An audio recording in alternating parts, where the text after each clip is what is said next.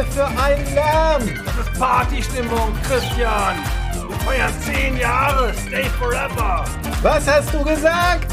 Zehn Jahre, stay forever, zehn. Und wer sind die ganzen Leute hier? Das sind zehn von unseren Lieblingspodcasts und YouTubern. Sie sind hier, um mit uns zu feiern je zehn Minuten über ein Thema zu sprechen, das wir uns gewünscht haben. Zehn mal zehn, verstehst du? Zehn mal zehn. Ja, dann lass uns gleich anfangen. Führst du uns durch? Nee, das soll ein Profi machen. Meine Damen und Herren, mein Name ist Nino Kerl von Nino Taku TV und hier kommen 10 Geschichten zum Thema Filmumsetzungen. Nummer 1. Den Rahmen setzen Hardy, Ben und Daniel vom Nerdwelten Podcast. Hallo liebe Zuhörer und Zuhörerinnen von Stay Forever. Herzlich willkommen zu dieser Sonderfolge. Mein Name ist Hardy Hessdörfer. Ich bin Ben Dibbert. Und ich bin Daniel Cloutier. Gemeinsam sind wir das Team Nerdwelten vom Nerdwelten Podcast. Jo, und wir freuen uns einfach mega, hier den Rahmen für die 10 Jahre Stay Forever Super Sonder-Crossover-Folge setzen zu dürfen. Euch erwarten heute 10 Beiträge mit einer Länge von 10 Minuten, in der ein Podcast jeweils eine Filmversoftung auf seine ganz eigene Art vorstellen wird. Und wir freuen uns da auf die Beiträge unserer geschätzten Kolleginnen und Kollegen. Ja, und letztendlich ist es dabei auch völlig egal, ob das Spiel verrissen oder lobgepreist wird, mega Erfolg war oder vielleicht sogar ein Geheimtipp. Und zum Ende der Folge gibt's natürlich den obligatorischen Rauschmeister. Und wer könnte das besser machen als die Herren Lott und Schmidt? Das wird also nicht nur eine Podcast-Episode mit vielen verschiedenen Stimmen, sondern auch vielen unterschiedlichen Stilen und äh, hoffentlich auch qualitativ sehr weit auseinandergehenden Spielen. Denn Filmversoftungen haben ja den Ruf, lieblos produzierte Schnellschüsse zu sein, die die Lizenzkuh noch fix melken wollen, solange der zugehörige Film noch in den Köpfen der Menschen ist. Und meine Güte, gab es da grottige Spiele. Ja, nicht selten litten Filmversoftungen früher an sehr kurzen Entwicklungszeiten, die auch losgelöst waren vom eigentlichen Dreh, den Kosten für die Lizenzen oder den fehlenden Lizenzen wegen der Kosten. Häufig herrschte auch Ideenlosigkeit, die Metapher des Films umzusetzen. Aber es gab damals wie auch heute viel Licht und Schatten im Genre der Filmumsetzung. Ja, für den Schatten finden sich sicherlich die meisten Beispiele, denn die finden sich wirklich wie Sand im Ocean.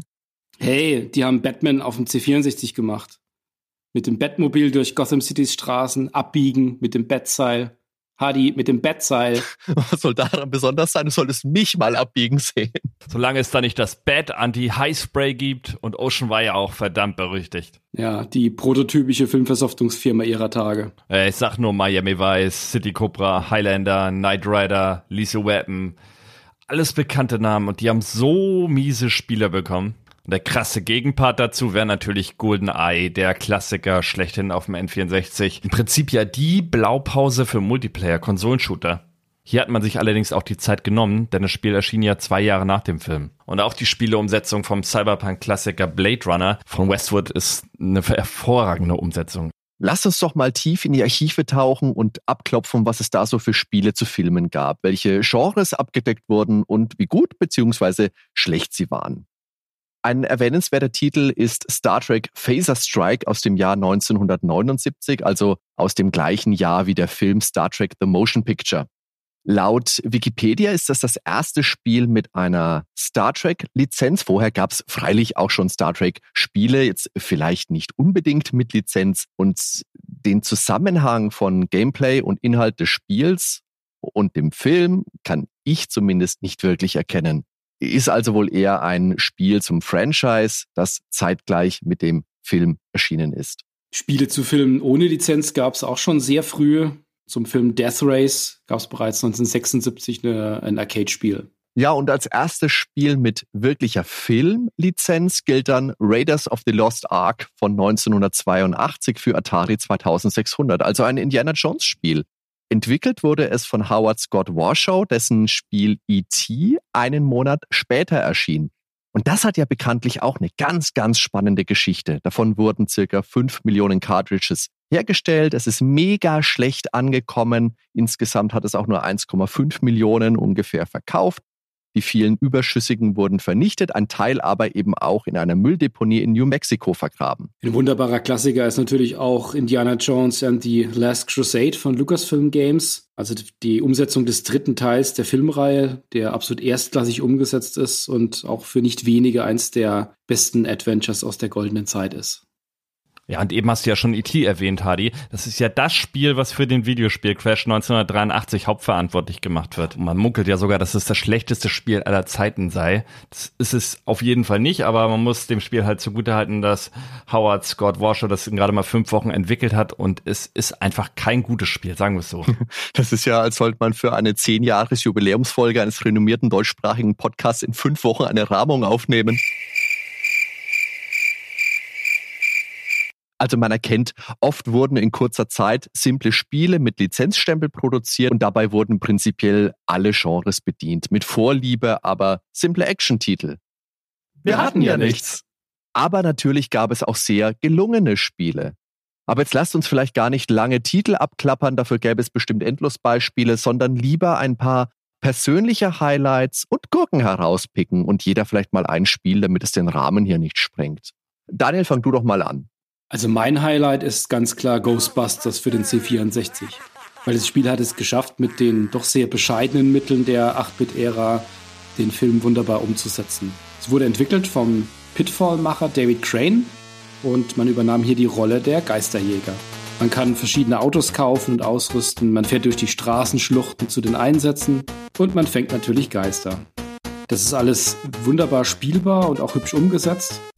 Und die Filmmusik und auch ein wenig Sprachausgabe gab es sogar noch on top.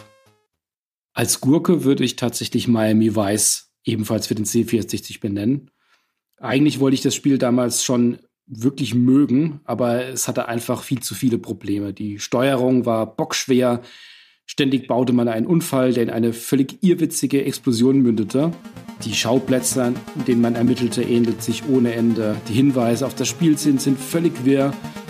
Aber wenigstens ist der von der TV-Serie adaptierte Soundtrack von Martin Galway wirklich super. Ben, mach du mal weiter.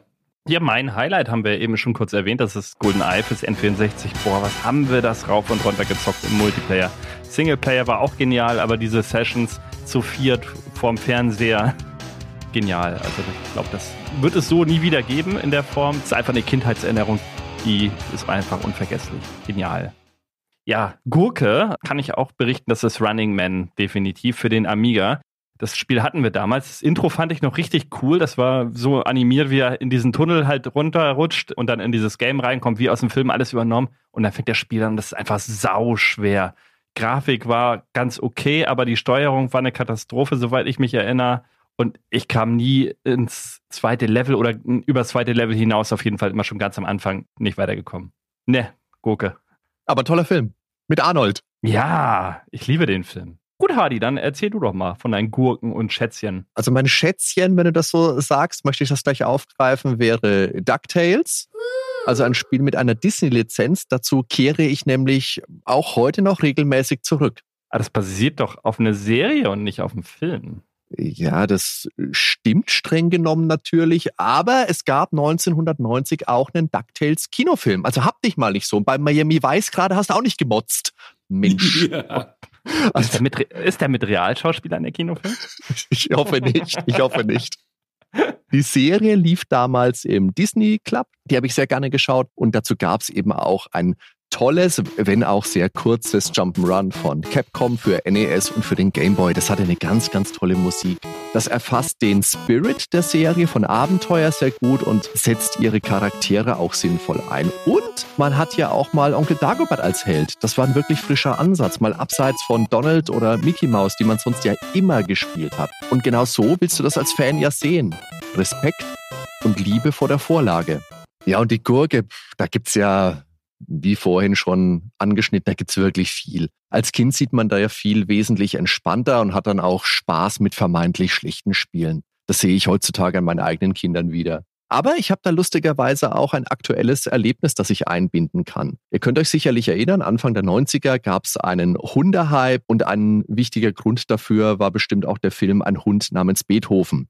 Das ist ein Film, den liebt meine Frau abgöttisch. Und kürzlich hat sie entdeckt, oh, da gibt's ja eine DVD-Box mit acht Filmen. Und wer jetzt also schon dachte, der zweite Beethoven-Film sei schlecht, der hat nie in die Abgründe geblickt, in die ich hinabgesehen habe. Aber dabei fiel mir eben auch ein, dass es dazu damals ja auch ein Super Nintendo-Spiel gab. Ein SNES-Spiel, natürlich, was sonst. Ja, was denn sonst? Amiga vielleicht? Also bitte. so, Freunde. Aber jetzt war der zweite Beethoven-Film ja schon eine ziemliche Frechheit. Aber das Spiel dazu, alter Falter. Also man spielt wenig überraschend den Bernhardiner Beethoven, der seine Welpen retten will. Aber das Spiel ist einfach langsam, unfair, langweilig, schlichtweg einfach grauenhaft. Das perfekte Beispiel für ein Spiel, das außer der Lizenz rein gar nichts zu bieten hat. Ich habe das damals nicht gespielt, sondern mir jetzt exklusiv für diese kleine Schimpftirade angetan. Man sieht, es ist ein Thema, über das man wirklich sehr ausführlich sprechen kann. Und natürlich gibt es auch heute noch Spiele zu filmen und es finden sich auch vermehrt Filme und Serien basierend auf Spielen. Beispielsweise Castlevania oder Sonic, Assassin's Creed, vorher Resident Evil, Silent Hill und Co. Teilweise sehr gut und teilweise auch eher schlecht. Wir sind auf jeden Fall sehr gespannt, von welchen Spielen und Erfahrungen wir gleich noch hören werden. Ja, und bevor wir das Mikrofon jetzt im übertragenen Sinne weiterreichen, möchten wir uns an dieser Stelle natürlich auch nicht nehmen lassen, zu zehn Jahren Stay Forever zu gratulieren. Und natürlich freuen wir uns noch auf viele weitere Folgen. Und jetzt noch viel Spaß mit den Beiträgen unserer geschätzten Kolleginnen und Kollegen. Nummer 2, Heinrich und Jörg vom Spieleveteranen-Podcast mit dem zweiten Spiel zum Film Dune.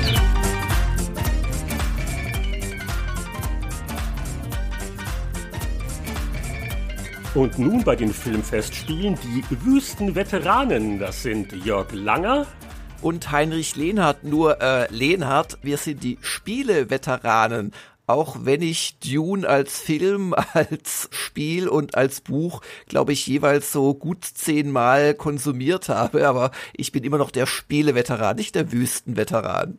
Ja, warum rieselt der Sand durch meinen Verstand? Wir haben uns einen Vertreter des Subgenres Spiel zum Film ausgeguckt, der mit seiner Vorlage teilweise erstaunlich wenig zu tun hat, aber es ist ein erstaunlich innovatives Spiel dabei herausgekommen, das vielleicht auch zeigt, dass man so eine Adaption am besten leicht und locker angehen und sich gar nicht zu sehr um das Original scheren soll.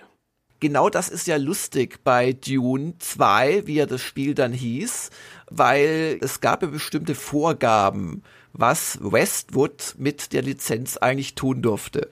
Es ist ja auch nicht leichter. Macht man ein Spiel zu einem Film, zu einem Buch und du bist ja nun wirklich mit Dune in allen Medien vertraut. Kannst du das vielleicht kurz für Wüstenplanet-Novizen zusammenfassen? Ja, um es wirklich kurz zu machen, es geht in Dune und einem wirklich vielhundertseitigen Roman um diverse komplexe Ebenen. Zum einen gibt's da ein Sternenreich, wo sich Imperator und Landsrat, die, die Adelshäuser gegenseitig aufwiegen. Zum anderen existiert dieses Reich nur aufgrund einer bewusstseinserweiternden Droge namens Spice Melange und die gibt's nur auf einem einzigen Planeten. Und diese Droge erlaubt es der Raumfahrtgilde überhaupt, ihre riesigen Raumschiffe von Planet zu Planet zu schicken. Der Planet heißt Dune oder offiziell auch Arrakis. Und im Roman geht's nun nicht nur darum, dass die Ökologie und das ganze, ja, wie entsteht das Gewürz sehr genau beschrieben wird vom Autoren, dem Frank Herbert, sondern es geht halt auch um die politischen Intrigen drumherum. Und es wird das Haus Atreides, das sind die Guten, wird nach Dune geschickt, was man als Beförderung missverstehen könnte. In Wahrheit ist es eine Falle, denn sie kriegen zwar den wesentlich wichtigeren Planeten als Lehen, aber sie verdrängen ihre Todfeinde, die Harkonnen, damit und die arbeiten mit dem Imperator zusammen, um die Atreides zu vernichten. Und das ist doch auch ungefähr die Handlung in der Verfilmung vom David Lynch, wo er so in gut äh, zwei Stunden, glaube ich, versucht, diesen Wälzer inhaltlich nachzuerzählen. Ja, im Wesentlichen ist das die Handlung. Der Lynch hat sich eigentlich geweigert, einen Film, der kürzer ist als drei Stunden zu machen. Er wurde im Prinzip dazu gezwungen. Es landet auch viel auf dem Schnittboden. Und dann kam eben die Westwood-Umsetzung. Und das ist auch eine ganz interessante Geschichte, wie die überhaupt zur Lizenz gekommen sind und warum ihr Spiel Dune 2 heißt. Also Virgin hatte Westwood gerade gekauft gehabt und Virgin hatte die Dune Filmlizenz. Also es durften nur Sachen aufgegriffen werden, die auch im Film zu sehen sind oder die zumindest erwähnt werden. Und ja, also eigentlich hat dieses Dune-Spiel ja ein ganz anderes Studio gemacht, nämlich Cryo in Frankreich. Das ist ja auch erschienen und deswegen hieß das Westwood Dune dann Dune 2. Die Geschichte ist aber die, dass man bei Virgin so erste Versionen dieses Cryo-Adventures gesehen und für schlecht befunden hat und hat das eigentlich eingestellt.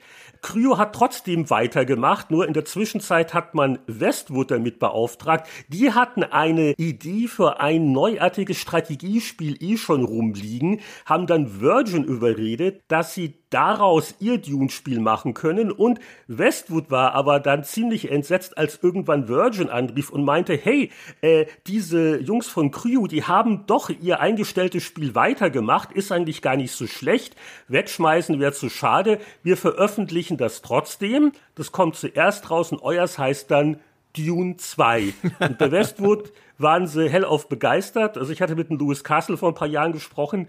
Der meinte also auch, naja gut, was wollen wir machen? Wir fanden es ziemlich Mist. Aber so kam jedenfalls der Name zustande.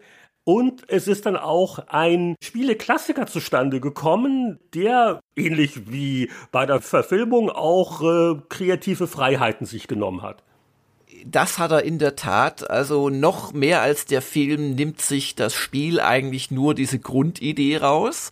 Und zwar, dass es da Kampf zwischen verschiedenen Fraktionen gibt. Und das ist insoweit lustig, weil ja diese drei Fraktionsgeschichte oder es müssen nicht immer drei sein, können auch zwei oder können vier sein. Das hat sich ja dann quasi so als ein Grundbestandteil des RTS-Genres eingebürgert, sehr schnell. Aber eins ist nun wirklich trickreich und da muss man erstmal drauf kommen, dieses schon erwähnte, bewusstseinserweiternde, dieses ganze Universum zusammenhaltende Spice Melange, das quasi zu einer Ressource zu machen, die man mit kleinen Erntern im Sand einsaugt und zurück zur Basis bringt. Und die man toll beschießen kann. Das ist für mich die lebendigste Erinnerung an das Dune-Spiel, die Jagd auf die Ernter oder deren Verteidigung. Die eine wichtige Ressource. Perfekt. Ja, und das ist aber auch ein ganz tolles spielmechanisches Element. Also das Dune, ich habe es auch erst vor wenigen Monaten neu gespielt, das ist nicht gut gealtert. Also ich rede natürlich vom Westwood Dune 2 das ist doch in der Bedienung wirklich von nahe an der Folter heutzutage. Man muss viel zu viel anklicken und auswählen, um überhaupt mal was zu bauen. Man muss alle Gebäude auf vorher gebaute Betonplatten setzen, sonst verwittern die in der Wüste und gehen kaputt und so weiter. Die Ernter sind noch dümmer als später die Tiberium-Erntemaschinen in Command Conquer und auch Einheiten bleiben einfach stehen, lassen sich angreifen und wehrlos abschlachten, wenn man nicht auf sie achtet. Aber dieses ständige sich so vorarbeiten, die Ernter zu den ja auch endlichen Vorkommen an Ressourcen zu schicken, sie dort zu verteidigen, sie rechtzeitig zurückzuziehen, das war schon ein Riesenspaß. Und eben auch diese drei Fraktionen, auch wenn die sich in Dune 2 viel, viel weniger unterschieden haben, als dann später GDI und Not oder auch bei Warcraft die Orcs and Humans. Also ich erinnere mich noch an die Faszination, als ich das zum ersten Mal gespielt hatte, waren Tests, glaube für die zweite PC-Player-Ausgabe, die jemals erschienen ist. Man wusste echt nicht, was man davon halten sollte und war doch ein wenig verblüfft. Und wie da die Einheiten so schön über die Landkarte getuckert sind, und dann hat's hier gequalmt und wurde da geschossen. Das wirkte wahnsinnig lebendig. Es war ein ganz tolles Spielerlebnis, trotz der äh, richtig beschriebenen Schwächen aus heutiger Sicht. Und äh, also allein die Bedienung hat sich ja zu Tode geklickt. Aber es hatte wirklich eine Dynamik, die man mit Strategiespielen sonst nicht so sehr in Verbindung gebracht hat. Das hätte als Spiel, glaube ich, auf jeden Fall funktioniert. Also das Dune-Szenario hat nicht geschadet, aber es war einfach ein total cooles Spielkonzept, das auch so funktioniert hätte. Sie hätten dann halt aus dem Spice vielleicht Öl machen müssen oder so etwas, um irgendwie zu rechtfertigen, dass man in der Wüste Delirium, ist. was ja dann bald populär ja. wurde. Aber spannend ist schon, wie wenig das Spiel mit der Vorlage zu tun hat. Also die Fremen, die Ureinwohner des Planeten, sind im Prinzip zur Spezialeinheit der Atreides-Fraktion degradiert und die Sardaukar, die rennen auch noch rum als Spezialeinheit. Das sind die Elitekrieger des Imperators. Aber viel erinnert nicht an die Vorlage, außer diesen erwähnten Sachen. Und eine Sache ist auch fast schon frei erfunden, kann man sagen, nämlich die dritte Fraktion. Die spielt im Buch keinerlei Rolle. Und ich habe den Film wirklich zigmal gesehen, rauf und runter, auf Englisch, in Deutsch, in Fan-Editions. Und nirgends fällt meines Wissens jemals das Wort Ordos.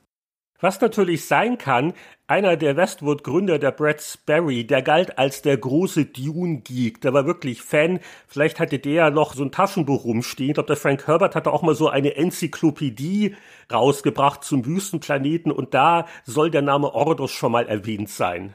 Ja, das mag sein. Das steht dann da drin als irgendwie Verwandtschaftsverhältnis dritten Grades zum Haus Corino des Imperators. Also, das ist eine für mich nicht sehr nachvollziehbare Entscheidung, aber das macht nichts, weil das ist halt eine dritte Fraktion und die hat dann wiederum ihre eigene Spezialeinheit und insoweit war das schon okay. Und man darf ja nicht vergessen, eine Sache, die Dune 2 halt auch eingeführt hat in Strategiegenre, war die Idee der Story-Klammer, der Cutscene, dass da auch zwischen den Missionen was passiert, wenngleich es im Prinzip nur Text Bildschirm-Billscreens waren, aber man hatte halt das Gefühl, Teil einer fortlaufenden Handlung zu sein. Und das war ziemlich neu im Strategiegenre damals. Ja, eigentlich kann man dieses Dune 2 als einen geglückten Unfall bezeichnen. Es hat ein Entwicklungsteam gemacht, das ursprünglich gar nicht dafür vorgesehen war. Es hatte ein Spielkonzept rumliegen. Übrigens der Joe Bostich, der Hauptprogrammierer, der hat dann auch zu Protokoll gegeben, die Tabletop Kriegsspiele, die ihn immer so begeistert haben. Das war eine Inspirationsquelle und er wollte dieses statische Erlebnis in etwas Lebendiges verwandeln. Herzog 2 auf dem Mega Drive, das hat man auch gespielt bei Westwood, aber wie das dann so alles zusammenkam, das ist, glaube ich, eine Geschichte, die kann man so wirklich nicht planen, aber es war ein glücklicher Betriebsunfall. Ja, und es war aus meiner Sicht die Gründung des Echtzeitstrategie-Genres. Ich könnte jetzt zwar fünf bis sechs andere Titel äh, im Strategiebereich, die schon Echtzeitelemente hatten oder Action-Elemente aufzählen, aber Dune 2 war wirklich das erste, das diese dann später klassische Mischung aus Basisbau, aus Echtzeitbedienung, aus unterschiedlichen Fraktionen und auch aus einem klaren Papierstein-Schere-Prinzip zwischen den Einheiten erfunden hat oder zumindest kombiniert hat. Und darum ist für mich Dune 2 dann doch der Urknall des Echtzeitstrategie-Genres. Und nicht nur eines der besten Spiele, die auf Filmen basieren, sondern vielleicht das einflussreichste. Denn du hast schon gesagt, ein ganzes Genre, dass die Blizzard-Jungs dann das erste Warcraft gemacht haben, das lag auch an der Inspiration durch Dune 2 und schon war die Spielewelt nachhaltig geprägt. Und damit gratulieren wir Gunnar, Christian und Crew zum zehnjährigen Bestehen von Stay Forever. Macht weiter so und danke, dass die ollen Spieleveteranen mal vorbeischauen durften. Alles Gute für die nächsten 10 plus Jahre. Tschüss. Tschüss. Nummer 3. Micha, Maurice und Demi vom GameStar Podcast mit einem Spiel aus dem Star Wars Universum.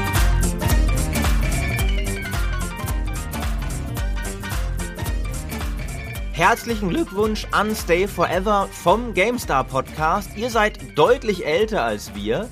Wir wollen uns aber gar nicht zu lange damit aufhalten, denn ihr habt uns zu zehn Jahren nur zehn Minuten gegeben. Und was will man denn da? Da, da muss man ja irgendwie, bevor, dass man da überhaupt was gesagt kriegt, muss man schnell loslegen. Es geht um Spiele zu Filmen. Wir haben uns eins ausgesucht, das dem, finde ich, am allernächsten kommt von sicher allen Spielen, die heute hier besprochen werden denn es geht um Jedi Knight und das hatte wirklich authentisch echte Filmsequenzen. mit echten Schauspielern. Das war mal was. Dimi Micha, wie ging's euch damals damit? Ja, die waren auch fantastisch geschauspielert, die Zwischensequenzen. Und wie das damals so üblich war, gab es ja nicht nur das Spiel, sondern es gab nebenbei auch noch ein Audiodrama, das man sich übrigens bei YouTube anhören kann. Was, echt? Und Romane. Also ich auch nicht. Äh, sie haben tatsächlich die Vorgeschichte von Kyle Katan sehr ausgebaut. Ich glaube, die kam aber noch damals zum ersten Dark Forces raus. Ach, Jedi Knight hatte damals so eine richtig verruchte Atmosphäre, weil es war das Star Wars ab 18 ja, wo man nicht nachvollziehen konnte. Ich war ja in den 90ern auch noch ein Kind. Was macht denn das Spiel so brutal, dass es aber 18 ist? Ich weiß es bis heute nicht, aber ich weiß noch, als ich es gespielt habe, dachte ich, uiuiui, hier mache ich was Verbotenes. ja, ich habe das auch. Also muss man ja wirklich mal hier sagen, dass wir dann offensichtlich beide ziemliche Rabeneltern hatten, ne? Weil ich habe das auch bekommen. Ich glaube, ich war acht oder sowas. Ich weiß gar nicht mehr, wie alt ich war, aber ich war sicher noch nicht 18. So viel kann ich sagen. Also ich auch nicht. Da bin ich mir relativ sicher. Es waren ja tatsächlich die ersten Lichtschwertkampfszenen, die gedreht wurden nach Rückkehr der Jedi-Ritter. Also die allerersten wieder neuen Star Wars Jedi-Kampfszenen, die es überhaupt gab, äh, zumindest offiziell aus dem Lucas-Universum, jetzt mal irgendwelche Fanvideos außen vor gelassen. Das alleine hat halt damals schon gereicht, um so eine Aufmerksamkeitsspitze zu erzeugen mm. und so endlich wieder Star Wars. Ja, das Ding lebt noch, dieses Universum lebt noch und es spielt ja auch dann, im Gegensatz zu Dark Forces, dem Vorgänger, das ist ja sozusagen die Rogue One-Geschichte, wo die Todessternpläne am Anfang erbeutet werden, spielt ja dann Jedi Knight auch nach den Star Wars-Filmen, den ursprünglichen, in diesem Zeitalter der neuen Republik, in dem es ja auch schon die Thrawn-Romane gab von Timothy Zahn, das super interessant war, weil natürlich also ich meine, jetzt, wo wir die Prequel-Filme gesehen haben, Demi wird leid geprüft, Nicken am Mikrofon. Die Sequel-Filme meinst du? Äh, die Sequel-Filme, ja, auch die Prequel-Filme, aber auch die, vor allem die Sequel-Filme. Aber damals haben wir halt alle gesagt, boah, ey, wir sind so gespannt, wie das weitergeht und diese geilen Thrawn-Romane und da steckt noch so viel an Geschichten drin, die man erzählen könnte in diesem Star Wars-Universum. Wie gesagt, jetzt die Sequels so, da kann man geteilter Meinung sein, aber Jedi Knight hat das damals halt richtig cool gemacht. Ja, und vor allem war es halt auch einfach etwas, was inzwischen wir halt oft genug hatten, dass man es gar nicht mehr so bemerkenswert findet, aber damals halt wirklich, ich spiele einen Jedi-Ritter. Ja.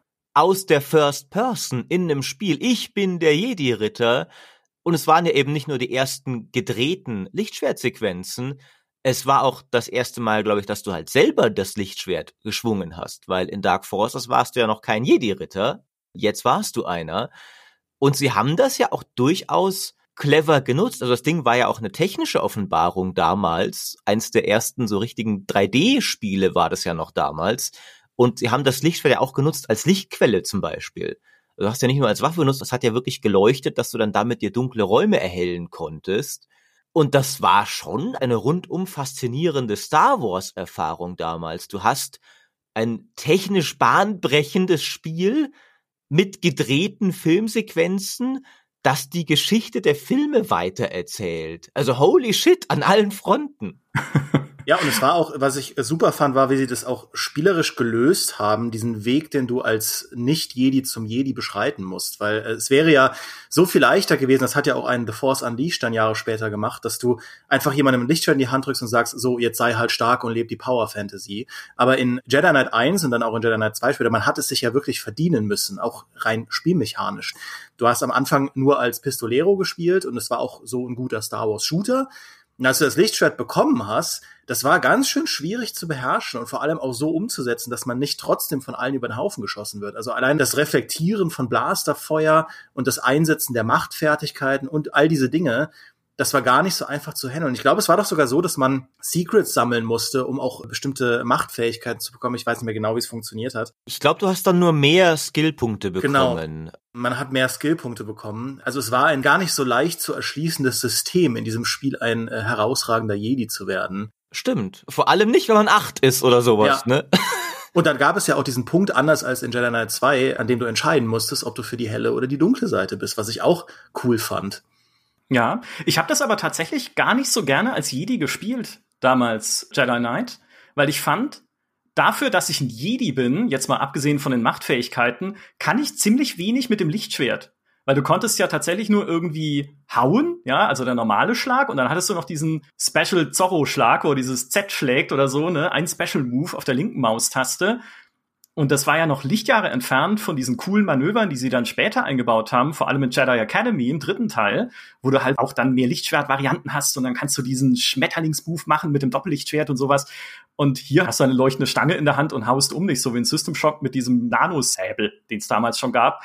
Das fand ich immer eigentlich, naja, okay, ich hab das Ding und ja, cool, ich bin Jedi und ich kann schneller laufen oder so, aber also mir hat es mehr Spaß gemacht, einfach dann trotzdem den Blaster in die Hand zu nehmen und rumzuballern, aber das bin halt auch ich. Ja, weißt du, das sind halt wieder so Leute, ne? Da kommt halt ein Spiel raus, das dich endlich mal Jedi sein lässt, das alle Technikhebel in Bewegung setzt, die es damals gab, um dich aus der Ego-Perspektive ein Jedi sein zu lassen. Und du, ja, man kann irgendwie nicht genug mit, ich kann ja nur Leute absäbeln damit und hab Machtfähigkeiten. Ja, was willst du denn sonst? Ich habe einen Raketenwerfer. Hatte Luke irgendwelche Schmetterlingsmoves im Film? Nee. Nö, aber überleg dir mal, wie Star Wars gelaufen wäre, wenn Luke Skywalker einen Raketenwerfer hätte. Nee, also ich bin sicher, Demi ist da auf meiner Seite, oder? Ja, ich finde natürlich das Gedankenexperiment trotzdem spannend, auch wenn er eine Desert Eagle gehabt hätte oder. Aber.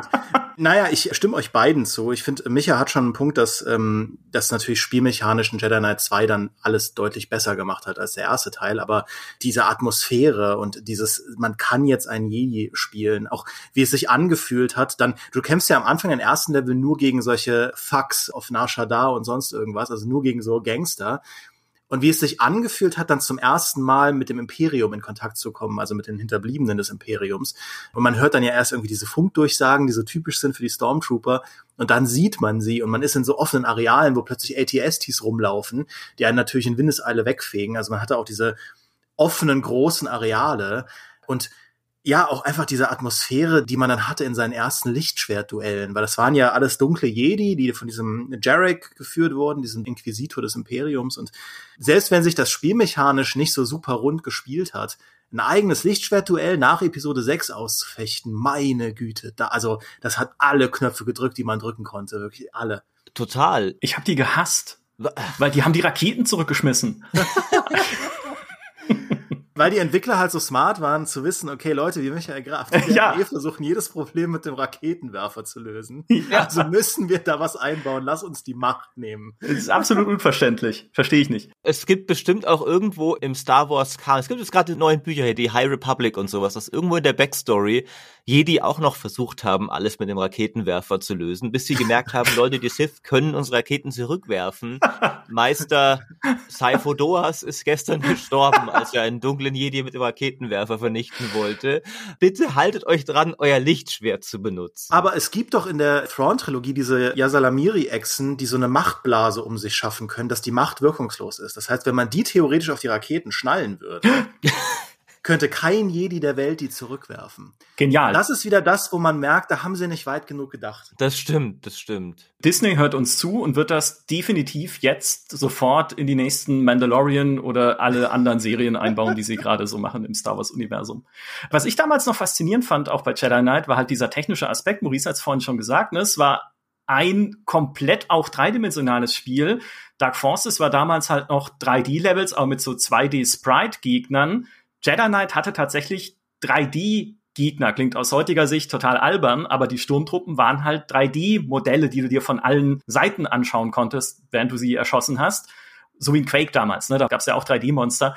Das war faszinierend. Und dann kam ja noch dieses Add-on Mysteries of the Sith, wo man Mara Jade spielt. Oh, fantastisch, ja. bester Charakter auch. Und das hatte farbige Lichtquellen, also farbige Beleuchtung. Und ich weiß noch, wie mir damals die Augen rausgeploppt sind, dass ein rotes Licht jetzt auch wirklich den Level rot beleuchtet. Das war Total. revolutionär.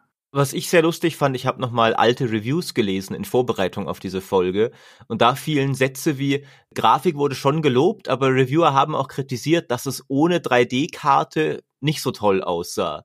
Und auch mal zeigt, okay, das ist wirklich aus einer ganz anderen Ära des Gaming noch, dass eine 3D-Karte noch nicht mal etwas war, was du voraussetzen konntest in Rechnern und dann war Jedi Knight halt auch nicht ganz so geil. Deswegen vielleicht auch fast schon nicht retro genug hier für diese Folge, ne? Für 10 Jahre Stay Forever, ein Spiel, das schon so weit in der Zukunft gelebt hat, dass es 3D und farbige Lichter hatte. Tut uns leid, wenn wir hier das Falsche ausgewählt haben, aber ihr müsst jetzt einfach damit leben. Ne? Wir wünschen euch trotzdem, möge die Macht weitere zehn Jahre mit euch sein und nochmal viele Geburtstagsgrüße vom GameStar Podcast. Nummer 4, Mairi und Nico von Orkenspalter TV mit dem Spiel zum Film Jurassic Park.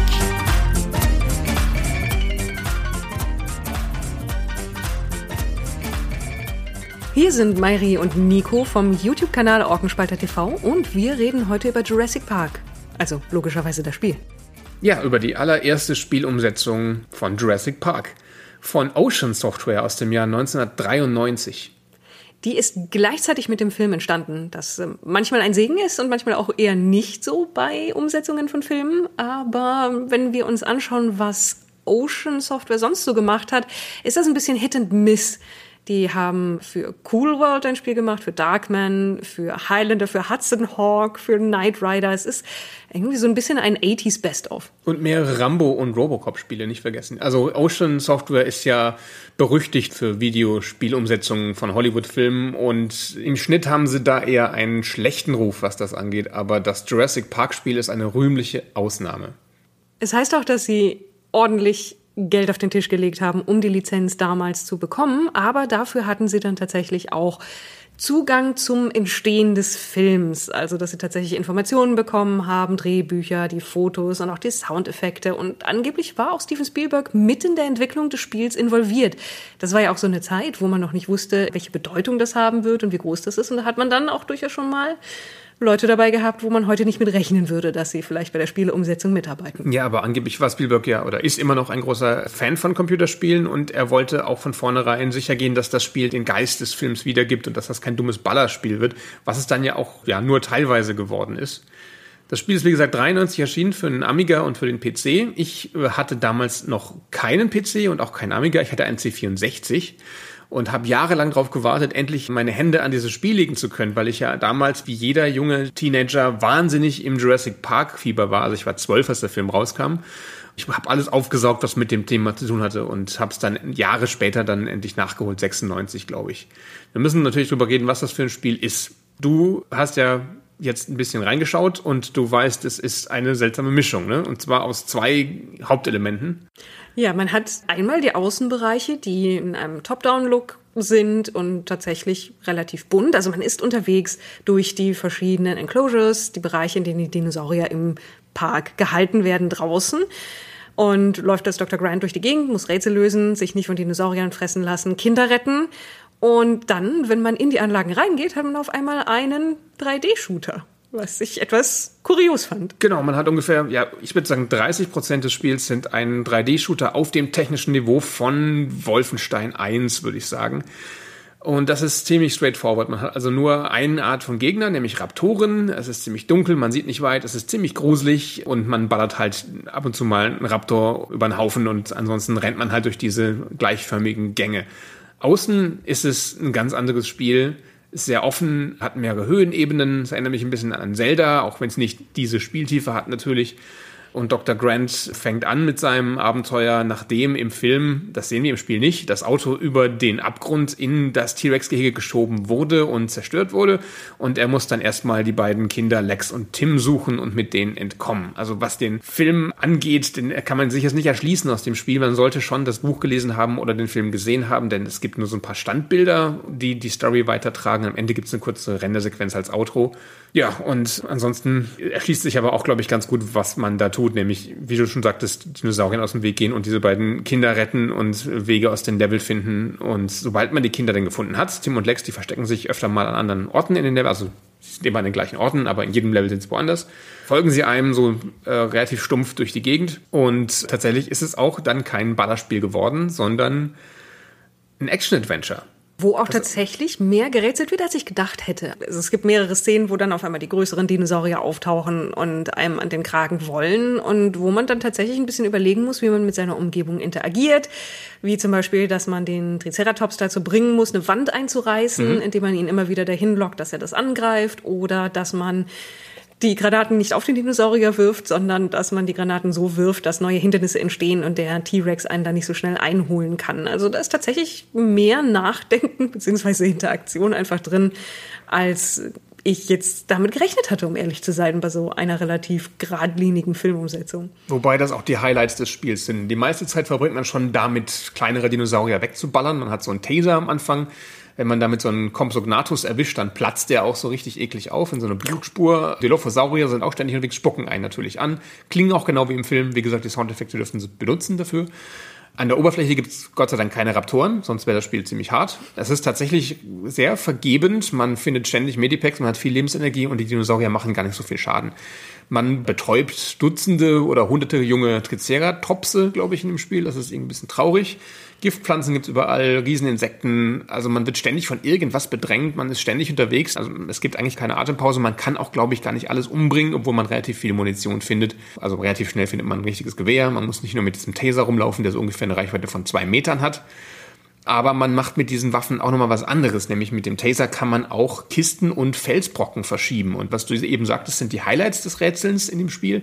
Aber meistens muss man halt wirklich nur Kisten verschieben. Und das geht seltsamerweise mit diesem Elektroschocker, was jetzt nicht intuitiv ist, aber man kann so einen wahrscheinlich mehrere Tonnen wiegenden Steinquader mit seinem Taser verschieben und dann so Treppen bauen, damit die Kinder hochklettern können oder Fässer durch die Kanalisation schieben, damit da Lex zum Beispiel draufklettern kann und nicht nass wird. Wäre ja schlimm. Ansonsten sind die Rätsel beschränkt auf finde eine Codekarte, um hier in den Bunker reinzukommen oder aktiviere hier dieses Panel, damit wir dir verraten, wo im Level du bist und was eigentlich deine Mission ist.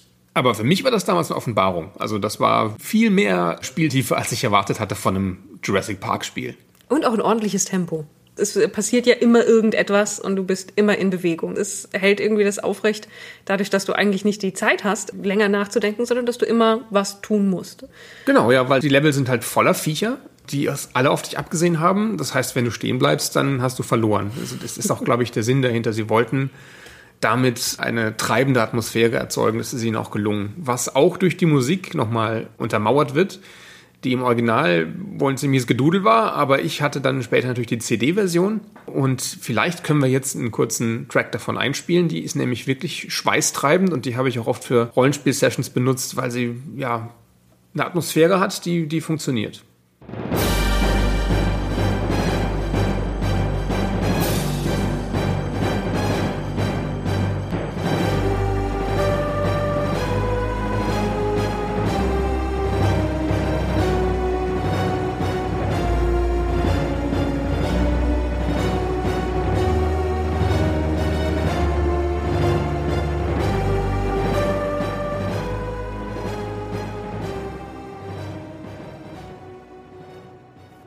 Du denn, abgesehen davon, dass die Musik immer noch gut funktioniert, sagen, dass das ein Spiel ist, das man auch immer noch heute mal anfassen kann? Also ich mochte die 3D-Sequenzen damals schon nicht so richtig, vielleicht auch, weil sie mir zu viel Angst gemacht haben. Aber ich war fasziniert von den Top-Down-Außenbereichen und ich habe es nochmal gespielt tatsächlich jetzt. Ich wollte nicht auf 25 Jahre alte Erinnerungen aufbauen. Und es hat mir immer noch Spaß gemacht. Über DOSBox kriegt man es relativ einfach hin, dass es läuft. Es gibt es auch auf einschlägigen Seiten als Browser-Version, so halblegal. Wenn man den Film mag, würde ich empfehlen, dass man da mal einen Blick riskiert. Und wenn man den Film nicht mag, ist es ohnehin einfach eine kuriose Aneinanderreihung von Dinosaurier-Abenteuern von einem einzelnen Mann und seinem Taser und zwei Kindern. Ja, dann weiß ich eh nicht, warum man das Spiel probieren sollte. Aber ich denke, in diesem Special werden die wenigsten Leute sich jetzt mit Umsetzungen beschäftigen wollen zu Filmen, die sie nicht kennen. Es wäre aber auch mal interessant, sich zum Beispiel Highlander zu nähern über die Ocean-Umsetzung oder Rambo. Und dann zu erraten. Oder E.T., ne? Ja. Und dann zu erraten, was das eigentlich was, für ein Film genau, war. Genau, was war eigentlich die Handlung dieses Films um diesen Pixelhaufen hier? Ja. Vielen Dank an Gunnar und Christian dafür, dass wir hier mitmachen durften. Für mich war es auf jeden Fall neu. Ich hatte damals das nicht in meinen Fingern gehabt und ich war überrascht. Meistens positiv.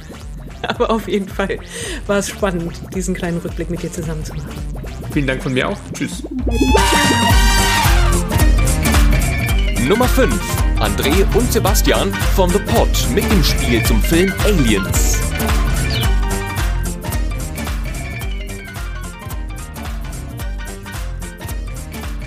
Lieber Gunnar, lieber Christian, liebe Zuhörer von Stay Forever, herzlichen Glückwunsch zu 10 Jahren Stay Forever. Wer hätte bei der Gründung gedacht, dass ihr zwei Dinosaurier es überhaupt noch so lange machen würdet? Es erinnern sich ja mehr Menschen an eine Zeit ohne Farbfernsehern als ohne Gunnar und Christian. Aber als eure Lieblingsfreunde von The Pot, hallo, ich bin der André und das ist der Sebastian. Hallo Sebastian. Hallo! Stiften wir euch zur Feier des Tages etwas ganz Besonderes, nämlich die Sache, die jeder Geburtstag dringend braucht. Einen Geburtstagszauberer. Und zwar, ja, genau der, der zu so einem zehnjährigen Firmenjubiläum einer mittelständischen Firma auftauchen würde. Das bedeutet, der heißt normalerweise Gerd. Er hat in den 80ern diesen Zauberkasten von Schmidt Spiele geschenkt bekommen. Und dann war die Oma so entzückt, als er die Schnur durchgeschnitten hat. Vielleicht hat er sich sogar selber durchschneiden lassen und dann war die Schnur noch ganz. Und da ist der Gerd so ein bisschen am Ball geblieben. Und jetzt nimmt er sich viermal im Jahr von seinem Job als Frittenverkäufer einen Tag frei, um seiner wahren Berufung nachzugehen und als der große Geraldo aufzutreten. So. Und der steht jetzt quasi bei euch vorne, verkörpert von mir. Es riecht noch leicht nach Frittenfett und er hat sogar seinen Assistenten mit dabei. Sebastian. Ja, ich bekomme kein Geld bezahlt, sondern werde eher so aufgrund einer losen Verwandtschaft und eines Bekanntschaftsverhältnisses zu andere jetzt hierher mitgezwungen. Aber es gibt die Aussicht, nachher am Buffet essen zu dürfen, weswegen ich den Spaß oft mitmache, auch wenn ich mich oft fremdschäme. Ganz genau.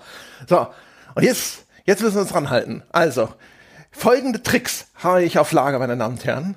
Wir werden sprechen über das Aliens Computerspiel. Und zwar 1987 von Electric Dreams. Und ich erkläre uns allen jetzt als ersten Trick dieses Spiel und werde dabei enthüllen eine Verknüpfung zur Uhrzeit der Computerspiele, aber auch einen Pfad in die Zukunft. Dann werde ich erklären, warum Aliens the Computer Game, gemessen an der Zeit, in der es erschienen ist, vielleicht die beste Spielumsetzung eines Films überhaupt ist.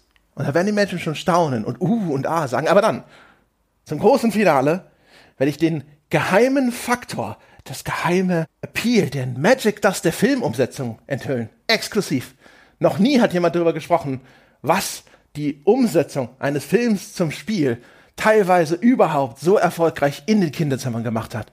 Und die Leute werden dann sagen, wow, stimmt, das habe ich noch nie gehört, aber es ist die Wahrheit.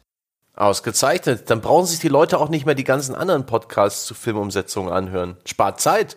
Richtig. Naja, das ist, das ist ein, das ist der eine geheime Aspekt, nicht der einzige. So, also. Aliens, the Computer Game von Electric Dreams 1987. Ich gehe davon aus, dass die Leute den Film kennen. Ne? Aliens, mhm. wir wissen schon, der zweite Teil, James Cameron, ganz viele Aliens werden erschossen. So, also, was machen wir in diesem Spiel? Wir müssen sechs aus dem Film bekannte Figuren, von Ripley bis Bishop, äh, und Gorman und Vasquez und so weiter, die müssen wir von der Landezone bis zur Kammer der Alienkönigin manövrieren und diese natürlich beseitigen. Gespielt wird aus der Ego-Perspektive, natürlich kein echtes 3D, Pseudo-3D. Das heißt also, ich steuere einen Cursor, der gleichzeitig auch das Fadenkreuz unserer Smart Gun ist. Und wenn ich den an den Rand bewege, dann scrollt es nach links und rechts. So kann ich mich dann also 360 Grad in einem jeden Raum in diesem Spiel umschauen. Ich steuere diese Figuren aus dieser Ego-Perspektive dann also durch Türen und so nach vorne, von Raum zu Raum. In diesen Räumen befinden sich häufig einfach nur Türen, Schalltafeln, Wandelemente, können aber auch Aliens, Facehacker, Alien-Eier, zugeschleimte Wände und am Ende mutmaßlich die Königin sein. Ich bin nie zur Königin gekommen. Potzblitz! Sehr gut. So will ich meinen Assistenten, genau. Oho. So. Also, das ist das, was wir in diesem Spiel dargestellt bekommen. Wir haben aber sechs Figuren, die sind dann links und rechts unten sind die Namen der Figuren aufgelistet. Man kann zwischen denen jederzeit hin und her springen. Und in der Mitte ist dann ein Charakterporträt mit so einem Herzschlag. Messer mit so einem Puls, der da angezeigt wird, so ne? biometrische Daten. Wie geht es dieser Figur? Da kann man auch den Gesundheitszustand ablesen. Der Kniff an dieser ganzen Geschichte ist jetzt folgende. Das spielt in einem Labyrinth von Gängen. Und weil man aus dieser Ego-Perspektive spielt, weil man hinterher manchmal auch wild einfach durch irgendeine Tür vor einem Alien flüchtet, es ist mega einfach, sich da drin zu verlaufen. In dem Spiel, dem lag eine Karte dabei. Das war der beste Kopierschutz wahrscheinlich, weil ohne diese Karte bist du wahrscheinlich komplett geliefert. Du wirst niemals bei dieser Alien-Königin ankommen, außer du läufst einfach tagelang durch irgendwelche Türen, versuchst es immer ewig wieder. Jetzt kommt aber die Verknüpfung, meine Damen und Herren, zur Vergangenheit. Die Vergangenheit liebt man ja bei Stay Forever. Ich kann diese Figuren steuern, indem ich sie einfach durch eine Tür laufen lasse. Manchmal sind diese Türen auch verschlossen, dann kann ich sie aufschießen. Ich kann denen aber auch sagen, 3E. Und dann laufen die drei Räume weit nach Osten. Das heißt, wir haben eine Verschmelzung mit dem Text-Adventure. Tada! Meine Damen und Herren, der große Peschkowitz. Geraldo. Geraldo. Geraldo Peschkowitz. Also dieses Spiel hat Wurzeln in klassischen Text- und Grafik-Adventures. Wenn man mal so ein bisschen überlegt, ne, die Karte, die ich normalerweise bei einem Text-Adventure früher auf einen Karo-Block gezeichnet hätte, die kriege ich jetzt hier vom Spiel mitgeliefert. Ich habe eine Grafikansicht, in der ich mich umschauen kann und natürlich ist da jetzt dieses Action-Element eingebaut, dass ich schießen kann. Aber ansonsten funktioniert das ganz genauso. Man läuft darum, man versucht sich einen Reim drauf zu machen, auf welchem Weg muss ich denn durch dieses Labyrinth laufen. Auf der Karte sind dann Türen auch durch so dünne Strichlein eingezeichnet, ist manchmal super schwer zu erkennen, ist da jetzt tatsächlich, ach, da ist auch noch eine Tür nach oben, hat man kaum erkannt. Das heißt also, da sind so diese klassischen Gestaltungselemente. Man hat auch diese Abfolge von einer ruhigen Erkundung, die jetzt hier aber durchbrochen wird durch diese Action-Elemente. Und da ist dann der Weg in die Zukunft. Tada! Wir haben nämlich hier auch quasi den Urgroßvater von sowas wie Alien Isolation. Da kommt das Survival-Horror-Element mit rein. Du hast eine begrenzte Munition, die jede dieser Figuren mitnimmt. Und dann kannst du überraschend mehr oder weniger auf einmal auf diese Aliens treffen. Und oh, die musst du abschießen. Du darfst aber nicht zu oft daneben schießen. Du hast ja nur ganz knappe Munition. Und dann kann es dir auch noch passieren, dass auf einmal irgendwo bei einem anderen Charakter Gefahr angezeigt wird. Dann bist du auf einmal dabei, wild zwischen diesen Charakteren hin und her zu schalten, weil bei zweien gleichzeitig vielleicht irgendwas los ist. Das heißt, umschalten gucken, wo ist die Gefahr? Oh, da ist ein Alien. Schnell das Alien abschießen. Zack, zur nächsten Figur rüber. Wieder wild umschauen. Was ist gerade los? Was muss passieren?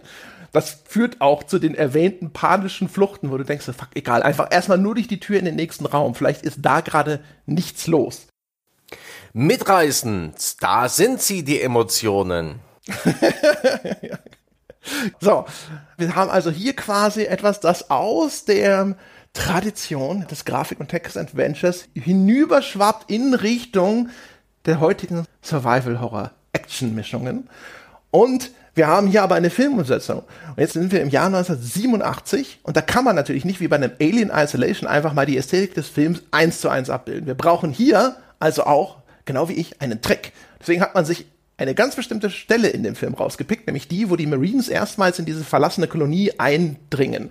Und den verfolgt man auch als Zuschauer immer so aus zweiter Hand, nämlich über Bilder der Helmkameras der Soldaten, die werden dort in das mobile Kommandozentrum gesendet und man sieht dort Bilder aus einer Ego-Perspektive, begleitet von den biometrischen Daten der Soldaten im Feld. Und während die dann von den Aliens angegriffen werden, einer nach dem anderen wird umgebracht, es erlöschen auf einmal Herzschlagsensoren, da ist nur noch so eine Flatline zu sehen.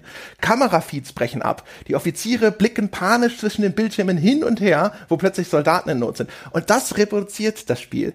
Durch dieses Hin- und Herschalten zwischen den Soldaten, durch die biometrischen Daten, die da eingeblendet werden. Wenn einer stirbt und du schaltest um zu der Kamera, da ist nur noch so ein gestörter Feed zu sehen. Das Kamerabild ist abgebrochen. Und es ist tatsächlich diese eine Sequenz in diesem mobilen Kommandozentrum, das sie benutzt haben, um die ästhetische Grundlage für dieses Spiel zu liefern. Und deswegen würde ich sagen, gemessen an der Zeit, in der es erschienen ist, beste Spielumsetzung ever. Tada! Abra fucking Kadabra. Und sie hätten es vorher nicht gedacht. Und jetzt denken sie alle, da hat er recht. Das ist schon verdammt gut, gerade für 1987. Und jetzt fehlt nur noch das große Finale, meine Damen und Herren. Was ist der eine Aspekt, der bei den Filmumsetzungen immer unterschlagen wird? Warum habe ich dieses Spiel gespielt? Weil es für 1987 so eine gute Filmumsetzung war? Nein, nein. Ich habe das Spiel nicht verstanden. Es hat mich endlos frustriert. Ich war nie bei der dummen Alienkönigin. Aber ich habe das trotzdem ewig gespielt. Und warum? Die Antwort, meine Damen und Herren, das ist der eine, der geheime, der niemals zuvor enthüllte Aspekt einer Filmumsetzung hier anlässlich des zehnjährigen Bestehens von Stay Forever zum ersten Mal exklusiv enthüllt. Ersatzbefriedigung.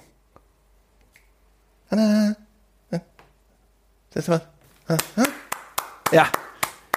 Ich durfte den scheiß Film nicht sehen. Ich war zehn. Der war frei ab 16. Ich habe das rauf und runter gespielt, weil das war das Aliens, da hatte ich Zugang. Das hat die elterliche Prüfung überstanden. Da durfte ich ran. Und ich wette, Tausende, nein Millionen von jungen Kindern laufen bis heute noch in das gleiche Messer. Und ich, ich hatte Glück, weil ich bin nur an Aliens, the Computer Game geraten. Andere hat Robocop erwischt. Meine Damen und Herren, vielen Dank und Gunnar und Christian, nochmal herzlichen Glückwunsch. Wo das Buffet wäre, das täte mich jetzt interessieren. Gibt es eigentlich Bier? Hoffentlich Schnittchen und sowas. Minischnitzel? Nummer 6, Onkel Jo und Sven vom Stardance Select Podcast mit dem Spiel zum Film Robocop.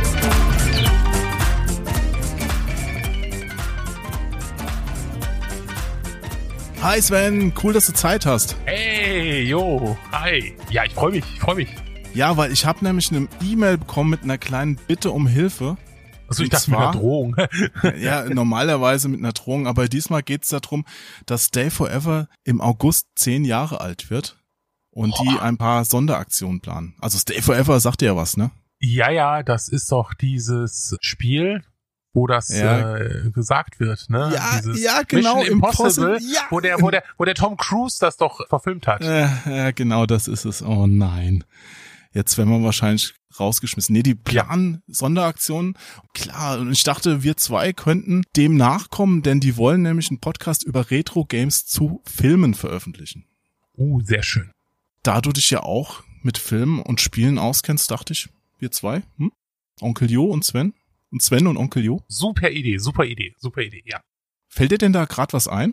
Ja, also für, für, für mich natürlich der, der absolute Klassiker ist natürlich Indiana Jones and the Last Crusade, Point-Click Adventure, oh, Lucas Arts. Indie 3, ja, ich finde auch, damit hat's ja im Grunde angefangen, dass man auch ernstzunehmende Umsetzungen hatte von Filmen zu spielen, ne? Ja, absolut. Aber Sven, bevor du ja. damit loslegst, ich muss gerade den zweiten Satz noch rezitieren in der E-Mail, hat mir Gunnar geschrieben. Reserviert ist bislang Tune, Jurassic Park, Aladdin und Indie 3. na, na, na, super. Ich hatte noch im Kopf, Dune, hey, wäre eine coole Idee. Jurassic Park ist eigentlich auch ganz cool, weil es da so unterschiedliche Versionen gibt. Ja, schade. ja, man könnte über Ghostbusters reden. Raiden. Oh, das war ja. eigentlich auch, eigentlich müsste man sagen, das war der erste ernstzunehmende oder bekannte Hier, das ist Titel. Die E-Mail, die ist ja jetzt auch schon wieder ein paar Stunden alt. Das ist bestimmt auch schon weg. Lass ja. uns einfach ein Spiel nehmen, Sven, über das garantiert außer uns keiner reden will. Robocop. Kennst du das noch?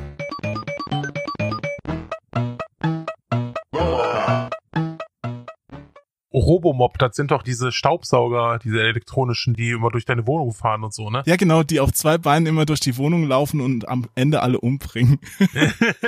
genau. Nein! Natürlich Robocop. kenn Robocop, bitte. Aber das Spiel, kennst du auch das Spiel? Auch das Spiel, auch das Spiel, beziehungsweise die Spiele. Weil der dritte Teil, ich will nicht mal vorgreifen, aber das ist äh, für mich auch so ein Highlight. Aber ja, wir fangen natürlich am Anfang an, würde ich mal sagen, oder? Ja, wir dürfen eh nur ganz kurz aufnehmen.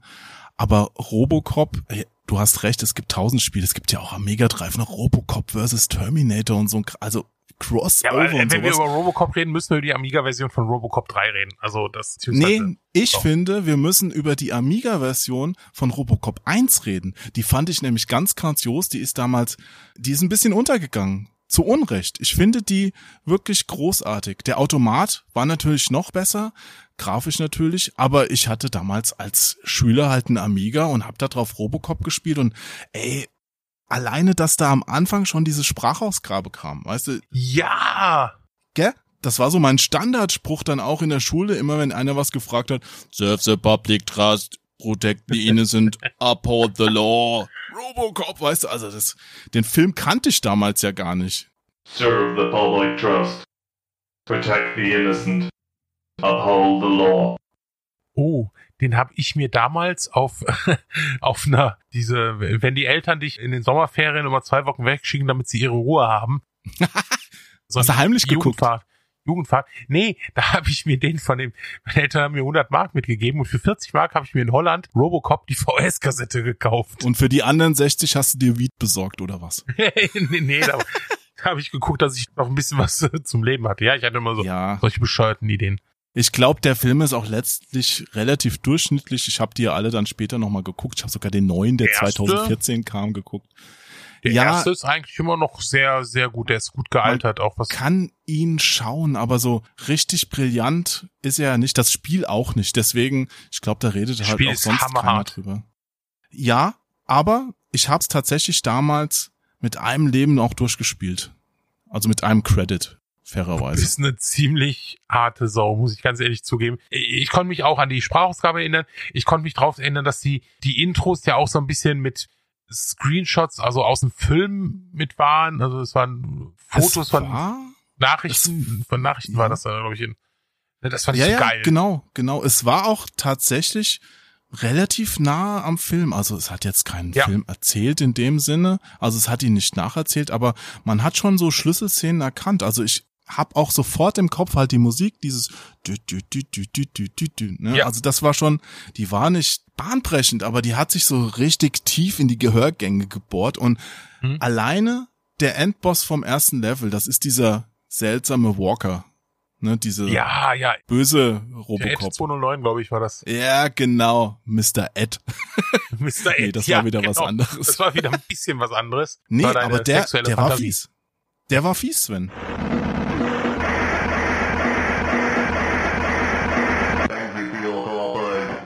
Der, muss fies gewesen sein. Der war auch im Film fies. Definitiv. Aber man konnte es recht gut lernen und wenn man langsam dann vorgegangen ist, am Ende hatte ich es drauf und ich fand es auch nicht so schwer. Also ich glaube, die Amiga-Fassung war machbar und dieser Endkampf, oh, das war auch cool. Das ist wie so typisches 80er-Jahre-Spiel. Ich meine, das ist ja 89 rausgekommen, zwei Ja, Jahre nach 88, dem 89, Film. ja. Also die Amiga-Fassung. Das war wie so ein typisches 80er-Jahre-Endbild. Da steht halt der Bösewicht vor der Glasscheibe im Hochhaus und hält eine Geisel vor sich. Und du musst halt an der Geisel vorbei ihn treffen, abschießen. Und dann Okay. fällt er aus dem Fenster raus.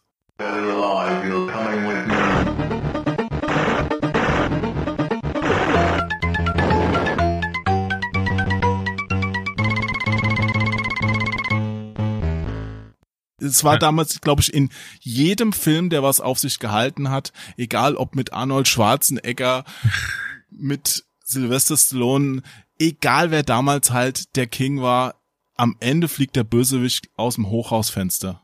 Ja. So war es auch Ja. im Spiel.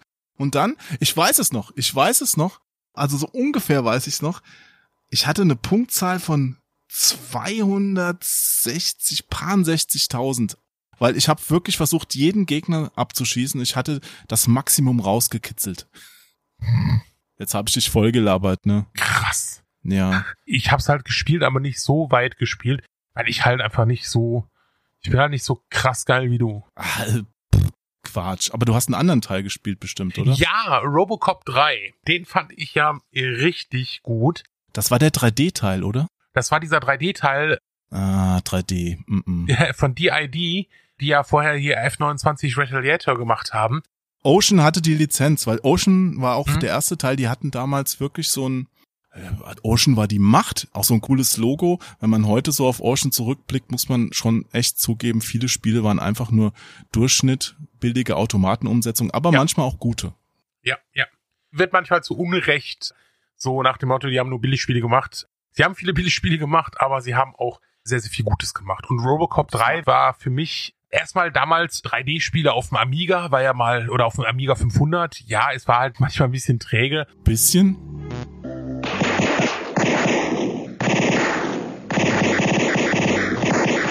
Ach komm, es sah gut aus, es, es ließ sich gut spielen. Es Ich war zwar ja auch, auch. schwer und du brauchtest noch so einen Kopierschutzdongel. Das war ja so geil, Stimmt. Den du ran drauf Wie war denn das nochmal? Das musste man hinten in den Diskport stecken oder sowas oder in den Parallelport. Ich meine sogar Parallelport.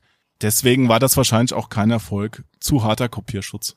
Ja, möglich. Aber ich fand's halt einfach toll, weil du, du hast auch diese Zwischensequenzen gehabt, die so schön umgesetzt waren. Du hast ja eine Fahrsequenz drin gehabt, du hast eine Shooter-Sequenz drin, du hast ja sogar ein Prügelspiel noch drin gehabt, rudimentäres. Das war schon toll. Das war schon toll. Aber ich muss dir was ganz Schlimmes sagen, die Zeit ist schon um. Wir dürfen nur zehn Minuten aufnehmen. Also in diesem Sinne, lass uns den alten Herren von Stay Forever noch alles Gute für die nächsten 100 Jahre wünschen. Auf alles jeden Fall, Gute. mindestens. Macht's gut. Ciao. Tschüss. Schön war's. Küsschen aufs Nüsschen. Oh Gott. Oh.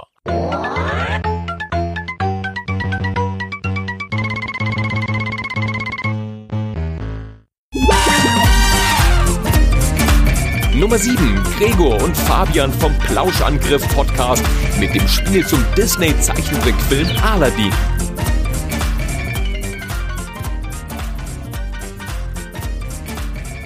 Moin Moin und hallo und herzlich willkommen beim Plauschangriff on Tour, kann man irgendwie fast sagen, weil ihr hört das ja wahrscheinlich jetzt nicht unter den gewohnten Feeds und alles, aber das hat auch seinen guten Grund, denn ja, ich brauche nicht um den heißen Brei herumreden. Hallo Fabian.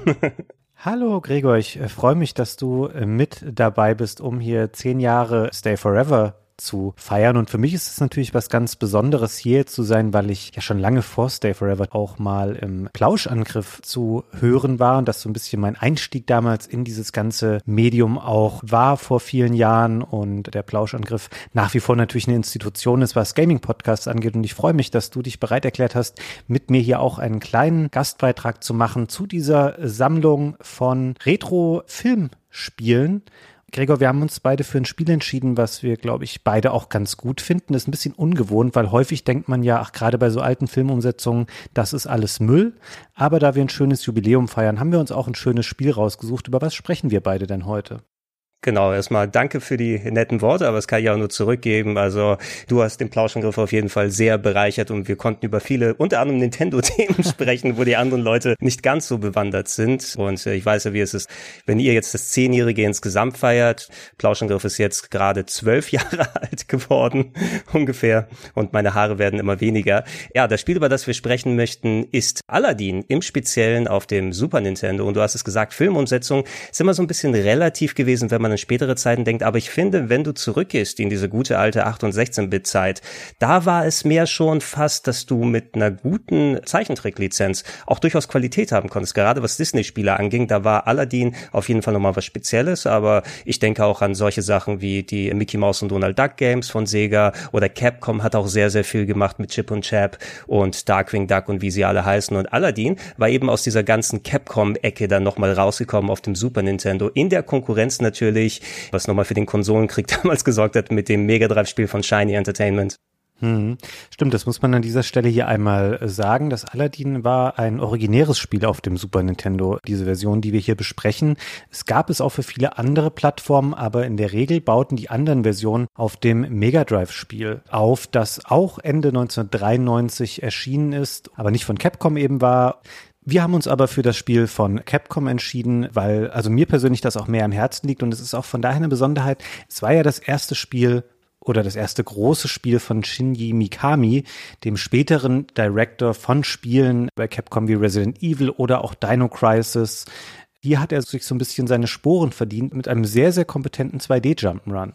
Genau, also das ist gerne ein Fakt, der nochmal rumgeworfen wird, dass jemand wie Shinji Mikami, der eben so für Horror mittlerweile steht, eben mit zwei knuffigen Disney-Games, also mit dem hier und Goof Troop auf dem Super Nintendo quasi seinen Anfang genommen hat. Und ich hatte ihn tatsächlich vor etlichen Jahren zu The Evil Within mal zu einem Interview. Da war ich auf der Japan Expo in Frankreich gewesen und ich habe ihn genau dazu gefragt. Ich wollte wissen, hey, bist du irgendwie Disney-Fan oder wie ist das gekommen? Warum hast du dann die Leitung übernommen? Und er hat nur gesagt, ja, das war einfach die Arbeit, die ich aufgebrummt Hintergrund bekommen habe. also vielleicht nicht ganz so, so abfällig gemacht, aber es war, glaube ich, weniger Leidenschaft dahinter, sondern mehr so eine Art Beweis, wenn er es da schaffen kann, kann er auch mal gucken, sich dann in einem Bereich zu bewegen, wie Horror, der ihm ein bisschen mehr liegt. Und schlecht hat er seine Arbeit ja nicht gemacht. Nee, gar nicht. Also wenn es wirklich so war, dass er das mehr als eine unliebsame Auftragsarbeit wahrgenommen hat, dann hat er das sehr kompetent gemacht, weil Aladdin ist wirklich, ich habe das für den Podcast hier jetzt heute auch nochmal nachgespielt, ein schönes Spiel. Es ist ein kurzes Spiel, es besteht im Wesentlichen aus sieben Levels und einem Bonusabschnitt, in dem man einmal mit Jasmin auf dem fliegenden Teppich rumsausen kann, während man ansonsten natürlich Aladdin spielt, der verschiedene Orte bereist, wie zum Beispiel den Marktplatz von Agrabah, die Höhle der Wunder, eine Pyramide und natürlich am Ende auch den Palast von Jafar, um dem großen Antagonisten des Spiels entgegenzutreten. Wir hatten es ja auch noch mal vor, jetzt wo wir es gerade aufnehmen, ein paar Jährchen vorher für Windelweich angehüpft, auf Rocket Beans TV gemeinsam durchgespielt. Das war das erste Mal, wo ich es wieder nach vielen Jahren gezockt habe. Du hast vorhin auch die Mega Drive-Version erwähnt, da wollen wir nicht allzu lange drauf rumreiten, weil es geht um das Super Nintendo-Spiel hier, aber man muss das so ein bisschen in den Kontext setzen. Ich bin ja als Sega-Kind groß geworden und da ist man natürlich gleich so ein bisschen vorbelastet, wenn es um diese ganz großen Konsolenkriege geht, obwohl ich auch immer Super Nintendo gern gespielt habe. Das Super Nintendo Aladdin ist mir ein bisschen auf die Nerven damals gegangen, verglichen mit dem Mega weil es sehr kurz war für mein Gefühl. Ne? Und das habe ich auch dann wieder gemerkt, wo wir es durchgespielt haben. Ich hatte es mir aus der Videothek zuerst ausgeliehen und ich war nach zwei Stunden fertig damals. Und dann hast du es am Samstagnachmittag und noch drei Tage Leihgebühr dafür gelatzt. Und das war etwas schade. Was du aber im Gegenzug dann sagen kannst, das Mega Drive-Ding hatte vielleicht in Sachen Animation die Nase vorne, weil es, ich glaube, sogar teilweise Unterstützung von Disney hatte oder zumindest Leute da nochmal drauf geschaut haben. Dafür aber war da, finde ich, die Spielbarkeit ein bisschen, ja, nicht ganz so ausgereift wie auf dem Super Nintendo, vor allem was die Kameraführung und den Schwierigkeitsgrad angeht. Ich stimme dir dazu, was den Umfang angeht. Das hat man natürlich damals auch ein bisschen anders bewertet, weil man als Kind seine vom Mund abgesparten 130 Mark dafür bezahlt hatte. Mir ging das ganz genauso. Ich wollte das eigentlich erst am Ende erzählen, aber ich habe so lange meine Eltern genervt, bis sie mit mir wieder in den Laden gefahren sind und ich das Spiel wieder umtauschen konnte. Oh. Dafür habe ich dann Jurassic Park für Super Nintendo genommen, mal so ein anderes Filmspiel. Ah, ist aber wir ganz gut. Das Ja, mag ich. Aber im Nachgang ist natürlich das Aladdin schon das bessere Spiel gewesen, auch wenn es sehr kurz ist. Und das liegt für mich auch daran, es macht eigentlich nichts Bemerkenswertes mit dem Genre des Jump'n'Runs, aber es macht auch heute noch sehr viel Spaß, sich durch dieses Spiel durchzubewegen. Also Aladdin hat irgendwie eine sehr angenehme Laufgeschwindigkeit, du kannst an vielen Stellen dich irgendwo festhalten und rumschwingen, du fällst selten in irgendwelche Abgründe, weil du dich an Kanten eben gut festhalten kannst und hochziehen kannst. Und alles geht sehr, sehr flott. Und in der Zeit, wo Spiele damals häufig noch, wenn es nicht gerade super gepolischte Nintendo-Spiele waren, so ein bisschen eckig und steif und langsam waren, hatte Aladdin so eine super schöne Dynamik und das macht auch heute noch richtig viel Spaß, mit Aladdin durch diese Levels zu laufen, wenn sie eben auch sehr kurz sind und man eigentlich halt nicht mehr macht, als man hüpft auf Gegner drauf, weil man eben kein Schwert hat und keine anderen klassischen Waffen. Man kann Äpfel werfen. Das ist Ja. aber mehr so ein, um die Gegner kurz zu stunnen. Man kann sie nicht ansonsten richtig bekämpfen in so einer Form, sondern man springt eben wie Mario auf sie drauf und das funktioniert nach wie vor aber sehr, sehr gut. Ja, die Akrobatik wusste ich da auf jeden Fall zu schätzen. Dieses Schwingen dann äh, auf die Gegner rauf mit dieser Art Flickflack, was auch immer dann Aladdin gemacht hat. Das hat so einen ganz eigenen Bounce irgendwie gut auf gut Neudeutsch gesagt gehabt. Das fand ich eigentlich ganz angenehm. Es wurde trotz der Kürze immer so ein bisschen schwieriger gegen Ende hin. Ich habe es dann zusätzlich zu unseren Sessions auch nochmal häufiger bei Speedrandale, dem Speedrun-Format bei Rocket Beans TV gesehen, weil das eines der Spiele ist, die auch so ein bisschen als Einsteiger-Game gilt, wegen der Kürze und der guten Spielbarkeit. Ich will noch nicht verraten, was der letzte Endgegner ist, aber es wird durchaus aufwendiger von der Grafik. Und da ist beispielsweise einiges an Slowdown drin, gerade wenn da die Projektile kommen und du versuchst, dann mit der Akrobatik da auszuweichen. Da kommt das Super Nintendo ordentlich ins Schwitzen. Da hätte ruhig noch mal ein bisschen irgendwie rausgekitzelt werden, was können aus dem Super Nintendo, dass du da ein bisschen einfacher durchkommen kannst. Aber man merkt schon, dass die da teilweise schön an der Kante dann operiert haben von dem technisch Möglichen. Stimmt, ist mir auch aufgefallen jetzt, was ich gar nicht so in Erinnerung hatte, dass es ab und zu diese Slowdowns hat.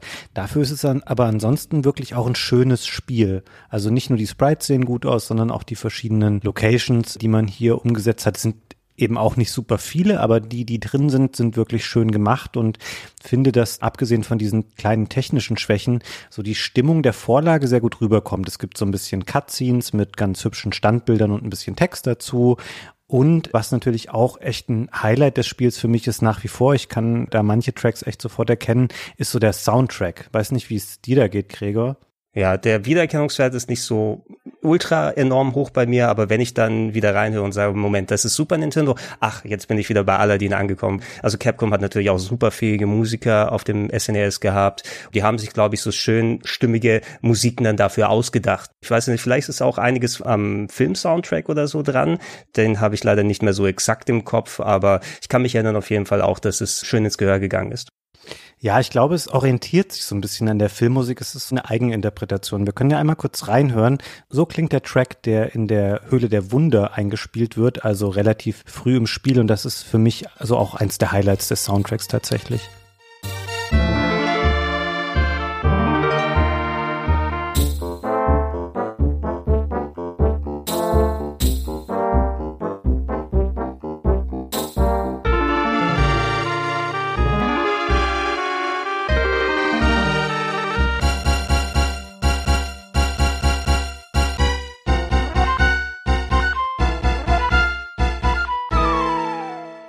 Okay, ja, ja, das war die Höhle der Wunder oder so, ne? The Cave of Wonders. Genau.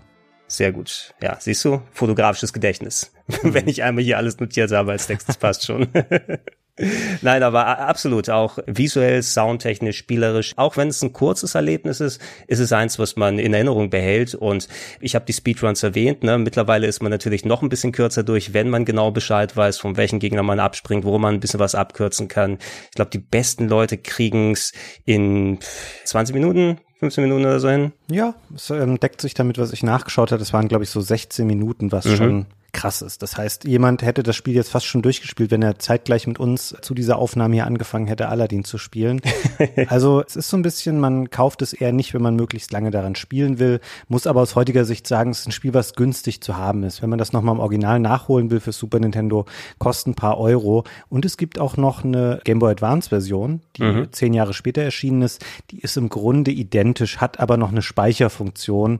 Auf dem Super Nintendo gab es nur Passwörter, aber ganz ehrlich, brauchst eigentlich auch keine Speicherfunktion. Das kannst du echt easy mal am Stück wegspielen und ich finde, dann holt man ein schönes Stück Videospielgeschichte nach aus so einer Zeit, wo, wie du eingangs schon richtig gesagt hast, es gab ein paar schöne Spiele, die auf solchen Comic-Lizenzen wie eben die ganzen Disney-Sachen basierten, nur dass man hier eben quasi auch nochmal einen Film mit hat und so haben wir uns in diese Filmfolge quasi mit reinmogeln können. Genau. Korrigier mich, falls ich falsch liege. Es gibt ja noch ein HD Aladdin sozusagen, was man mittlerweile so als Remaster sich holen kann. Aber ich glaube, die basieren, wenn dann, auf der Mega Drive Version. Genau, das ist wiederum das Mega Drive-Spiel, was auch gut ist. Ich mag das nicht ganz so gerne, aber kann man sicherlich auch spielen, wenn man nochmal so ein bisschen Aladdin Retro-Flair erleben möchte.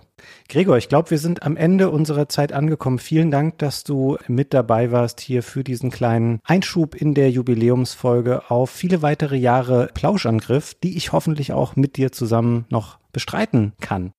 Ja, danke für die Einladung und das hoffe ich auch. Die Anfragen gehen bald an dich raus für die nächsten Podcasts. Ich würde noch mal sagen, ich bin ja auch noch parallel dabei, so ein Archiv aus den guten alten Game One Zeiten aufzubauen unter plauschangriff.de. Also da hoffe ich dann bald noch mal wieder ein paar ältere neue Folgen dann wieder hochladen zu können. Und an der Stelle kann ich gerne noch mal sagen, 21. Oktober gibt's mein Buch, das ABC der Videospiele kommt heraus. Ich weiß gar nicht, ob Aladdin direkt da drin vorkommt, aber es geht so ein bisschen so ein Querschnitt über die Geschichte der Videospiele mit viel Fokus auf bestimmte Themen, wo ich mal ein bisschen ausführlicher gewesen bin. Alright, dann vielen Dank dir. Ich gebe an dieser Stelle zurück in die Stay Forever Zentrale. Tschüss. Tschüss. tschüss. Nummer 8, Max, Chris und Dominik von Radio Nukular mit ihren Lieblingsfilmumsetzungen.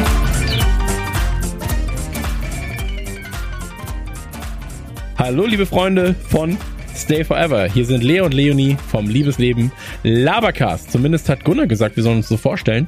Ich würde das aber jetzt nochmal anders machen. Und zwar, hier ist Radio Nukular. Mein Name ist Christian, an meiner Seite Maxi. Hallo, hallo Stay Forever. Und Dominik. Einen schönen guten Tag. Hallo an alle Hörer und auch an diejenigen, die das nochmal vorher hören müssen und schneiden müssen. Es tut uns sehr leid. Das, was jetzt folgt, wird wahrscheinlich furchtbar. Ich schneid's. Nein, die müssen es ja nochmal reinschneiden. Ach so, oh, das stimmt, das stimmt. Doppelt gemoppelt. Also, wir haben zehn Minuten Zeit und sind eins von zehn Podcast-Teams. Wir möchten uns an dieser Stelle schon mal entschuldigen, weil wir eigentlich unser Thema jetzt schon lange bekannt geben müssen. Haben wir natürlich nicht gemacht. Wir haben ganz, ganz nukular-like jetzt auch die ersten zwei Minuten hier einfach nur mit unserer eigenen Vorstellung schon verbracht. Deswegen, also Thema ist heute und das habe ich für meine für meine beiden Mit-Podcast-Nasen auch mitgebracht, ohne die vorher zu informieren. Und zwar historische Spiele mit Filmlizenz, meine Freunde. Das ist das Thema und wir haben zehn Minuten Zeit. Wir könnten ein Gedicht schreiben, wir könnten was singen, wir könnten auch was aufführen. Ich dachte, wir machen es vielleicht pantomimisch.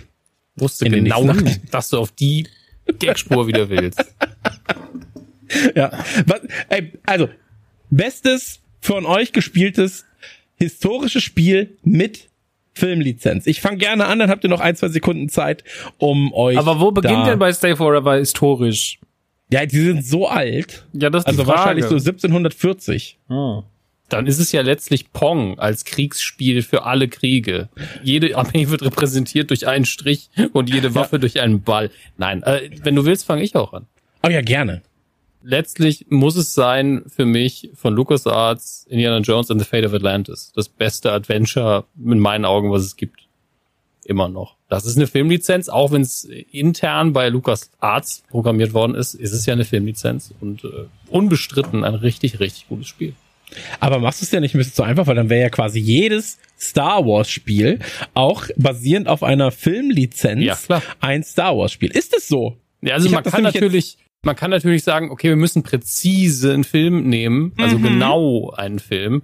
Dann Nee, ist es, kann man natürlich einfach ein Spiel zurückgehen und sagen, äh, Last Crusade. Aber das Spiel war nicht so gut wie Indie 4. Nee, pass auf, dann mach ich es mir jetzt auch ganz einfach. Warcraft 3. Hm, Basiert? Ja, okay. Im Nachhinein. Der Film kam danach, ich gebe es zu. Es Ja. war ein Warcraft-Film. Nein, aber wenn ich jetzt klassisch sage, das Spiel zum Film, Mhm. äh, ich glaube, ich hatte sehr, sehr, sehr, sehr, sehr, sehr, sehr viel Spaß mit ähm, Die Hard. Also wirklich sehr, also ich hatte zu viel Spaß dafür, dass ich noch nicht hätte spielen dürfen, muss man dazu sagen. Eins, zwei und auch drei. Ich mochte es sehr. Den Spieletitel müssen die Jungs vielleicht auch noch rauspiepen, das kann sein. Aber bei diesem Spiel war es unter anderem möglich, aus der Cockpit-Perspektive zu fahren. Und das war damals für mich schon so, oh krass, aus der Cockpit-Perspektive durch New York rasen und dabei aus Versehen Passanten überfahren. Das hat meiner kleinen Kinderseele nicht geschadet, aber es hat ihr sehr, sehr viel Spaß bereitet. Ansonsten, Christian Gürnt hat bis heute keinen Führerschein. Absolut richtig. Und du weißt jetzt auch warum. Ansonsten ein Spiel, auf das ich niemals hätte verzichten wollen in meiner, in meiner Spieleentwicklung. Carmageddon. Basiert ja Hm. quasi auf Frankensteins Todesrennen, auf dem Film Frankensteins Todesrennen mit Sylvester Stallone, der äh, dort der, der unangenehme Kunde noch. Ich habe den mit meinem Vater geguckt. Ja, mein Vater ist großer Stallone-Fan, aber auch überhaupt Videospielfreund. Dann haben wir den zusammen geguckt und da gibt's so ganz, ganz unangenehme Szenen mit jungen Damen. Und ähm, das ist alles so. Oh, kennst du das, wenn so in Filmen, in denen auch gefühlt keine Sexszene vorher drin war, als du den das erste Mal geguckt hast, plötzlich guckst du den mit deinen Eltern und da sind sechs Sexszenen drin. Mm. Du weißt nicht, wo die auf einmal herkommen. So ist es super unangenehm. Das ist einfach, Aber weil, weil die hatten die ungeschnittene Fassung. wahrscheinlich, ja. Maxi, wie sieht's denn bei dir aus? Ich würde tatsächlich auf das Spiel gehen, was ich ja wahrscheinlich am meisten in meinem Leben durchgespielt habe auf dem Super Nintendo. Und das ist das Spiel zum Aladdin-Film von Capcom Aladdin.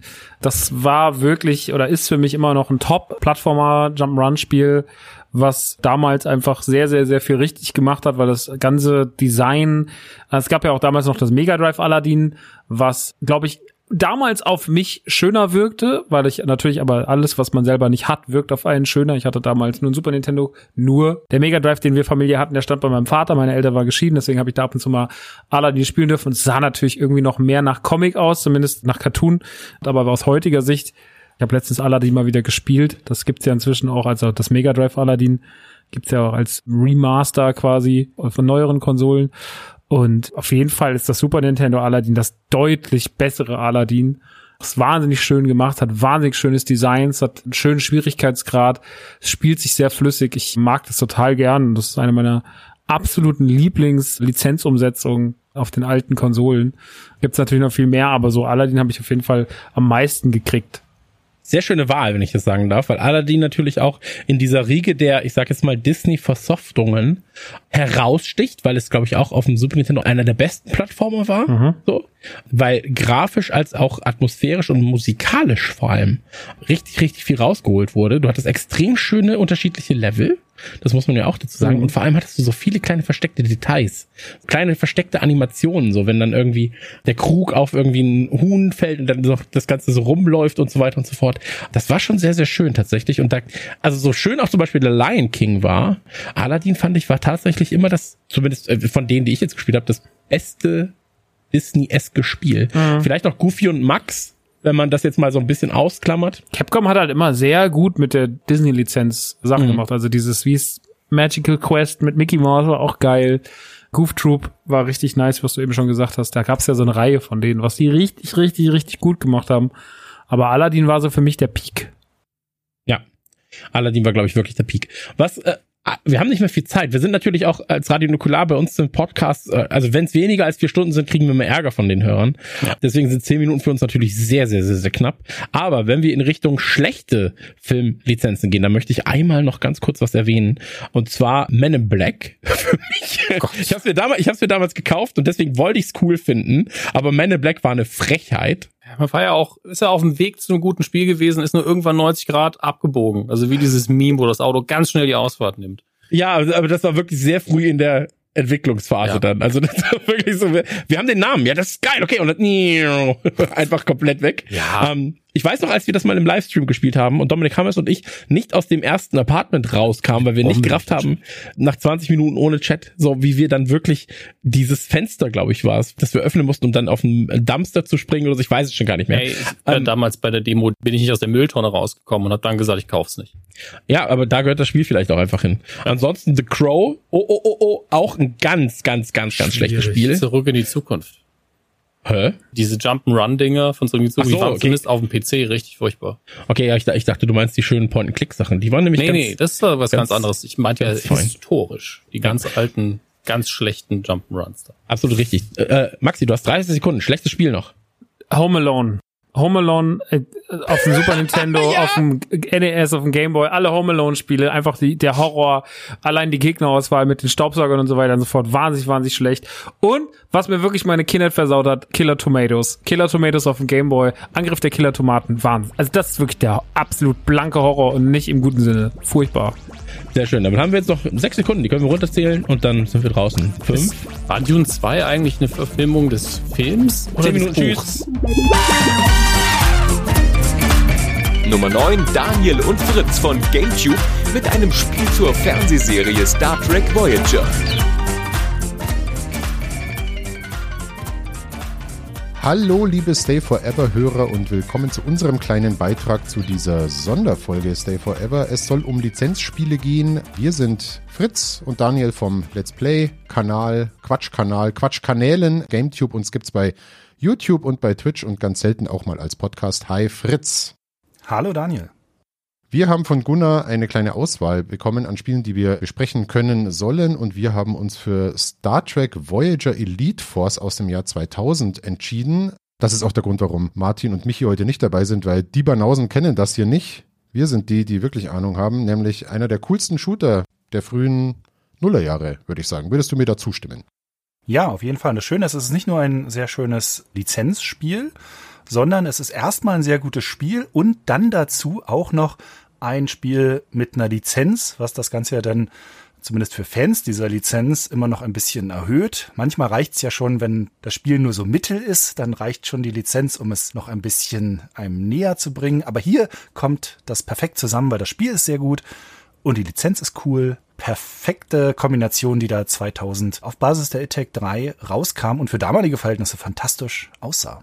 Das stimmt. Die Quake 3 Engine nennt man sie ja auch. Die wurde zu dieser Zeit für viele Spiele verwendet. Auch von dem zuständigen Entwicklerstudio, in diesem Fall nämlich Raven Software aus Wisconsin. Über die haben sich ja Gunnar und Chris mal eher so gemischt geäußert und deren Spielebiografie ist tatsächlich auch voller auch so mittelgute Spiele, aber vor allem die Lizenzspiele sind tatsächlich die, die herausstechen. Die haben zum Beispiel gemacht das hier vorliegende Voyager Elite Force zu Star Trek oder die fantastischen Star Wars Jedi Knight 2 Jedi Outcast oder Jedi Academy. Dann haben sie noch X-Men Origins gemacht, X-Men Legends und ein Wolfenstein-Spiel. Gut, das ist jetzt keine Lizenz und danach wurden sie ein bisschen von Activision eingebunden und haben dann Multiplayer-Parts oder beigesteuert zu äh, neueren Call of Duty-Teilen, haben aber zuletzt die Kampagne von Black Ops Cold War gemacht, die ja wieder sehr, sehr gelungen ist.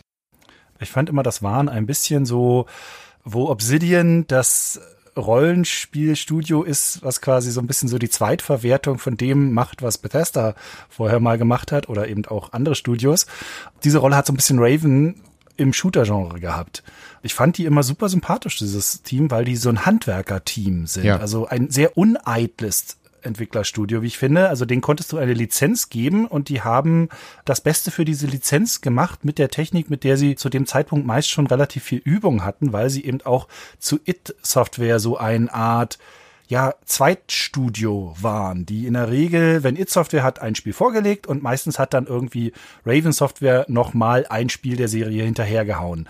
Ob nur Hexen 2, Quake 4, was ich für unterschätzt halte und eigentlich ganz cool, oder auch sowas wie Heretic 2 oder so.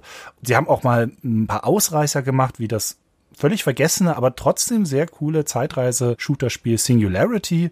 Ich fand die immer cool, weil die wirklich gute Shooter-Handwerkskost geliefert haben. Die haben sogar ganz früh schon auch Derivate gemacht von vorhandenen Spielen. Ich kann mich noch ans allererste Spiel von denen erinnern, nämlich Black Crypt. Das war damals ein Amiga Dungeon Crawler im Eye of the Beholder Dungeon Master Stil, den wir damals sehr gerne gespielt haben. Und unter anderem auch Shadowcaster für Origin, das die Doom Engine verwendet hat, bevor es Doom gab.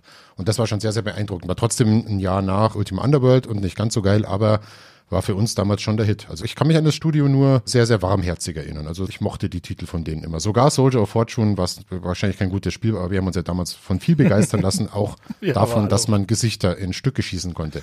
Naja, kommen wir mal zu einer friedlicheren äh, Thematik, nämlich Voyager Elite Force. An sich auch ein kriegerisches Spiel, aber natürlich aufgehängt im Star Trek-Universum. Und du bist natürlich ein großer Star Trek-Fan. Ich gebe zu, ich habe die Serie Voyager nie geguckt. Ist aber scheißegal, weil mir hat Voyager Elite Force eigentlich alles über das Voyager-Universum erzählt, was ich wissen wollte. Und ich mochte die Besatzung und dieses Star Trek-Franchise eigentlich danach sehr, sehr gerne. Obwohl sie ja lustigerweise einen Kunstgriff gemacht haben, um trotz der Voyager-Marke, die ja eigentlich weit weg von den klassischen Föderationsrassen oder so ist, trotzdem noch so ein paar klassische Föderationsgegner reinzubringen, wie zum Beispiel die Klingonen, die ja eigentlich bei Voyager keine Rolle spielen. Aber dadurch, dass die Story ja so ist, dass es eine Macht gibt, die mehr oder weniger so Raumschiffe in einer Art Weltraumblase fängt und dort gefangen hält, sind dort lauter unterschiedliche Rassen und natürlich auch im Star Trek Spirit ist es am Ende wichtig, dass die Voyager Crew kooperiert, auch mit anderen Wesen, die da gefangen sind. Am Anfang wird sich ein bisschen bekämpft und dann wird aber irgendwann festgestellt, ah ja, Moment, äh, wir haben aber hier das gleiche Ziel und eigentlich kommen wir doch weiter, wenn wir zusammenarbeiten. Kooperation also auch ganz wichtig. Trotzdem haben sie es aber geschafft, eben durch diesen erzählerischen Kunstgriff auch sowas wie die Klingonen reinzubringen. Oder sogar, und das war das allercoolste Level im ganzen Spiel, nachdem man nämlich auf diesem Klingonen-Raumschiff gelandet ist, ein Raumschiff der Föderation aus der Kirk-Zeit, allerdings aus dem Spiegeluniversum von der Kirk-Zeit. Also das, was man jetzt auch in der Discovery-Serie zuletzt sehr im Fokus hatte, dieses Spiegeluniversum, was ja bei Deep Space Nine auch eine wichtige Rolle gespielt hat, was ja bei Voyager eigentlich gar keine Rolle gespielt hat.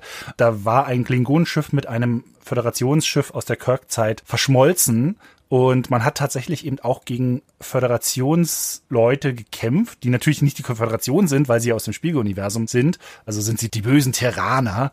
Und das war halt super. Erst kämpfst du dich durch so ein Bird of Prey durch.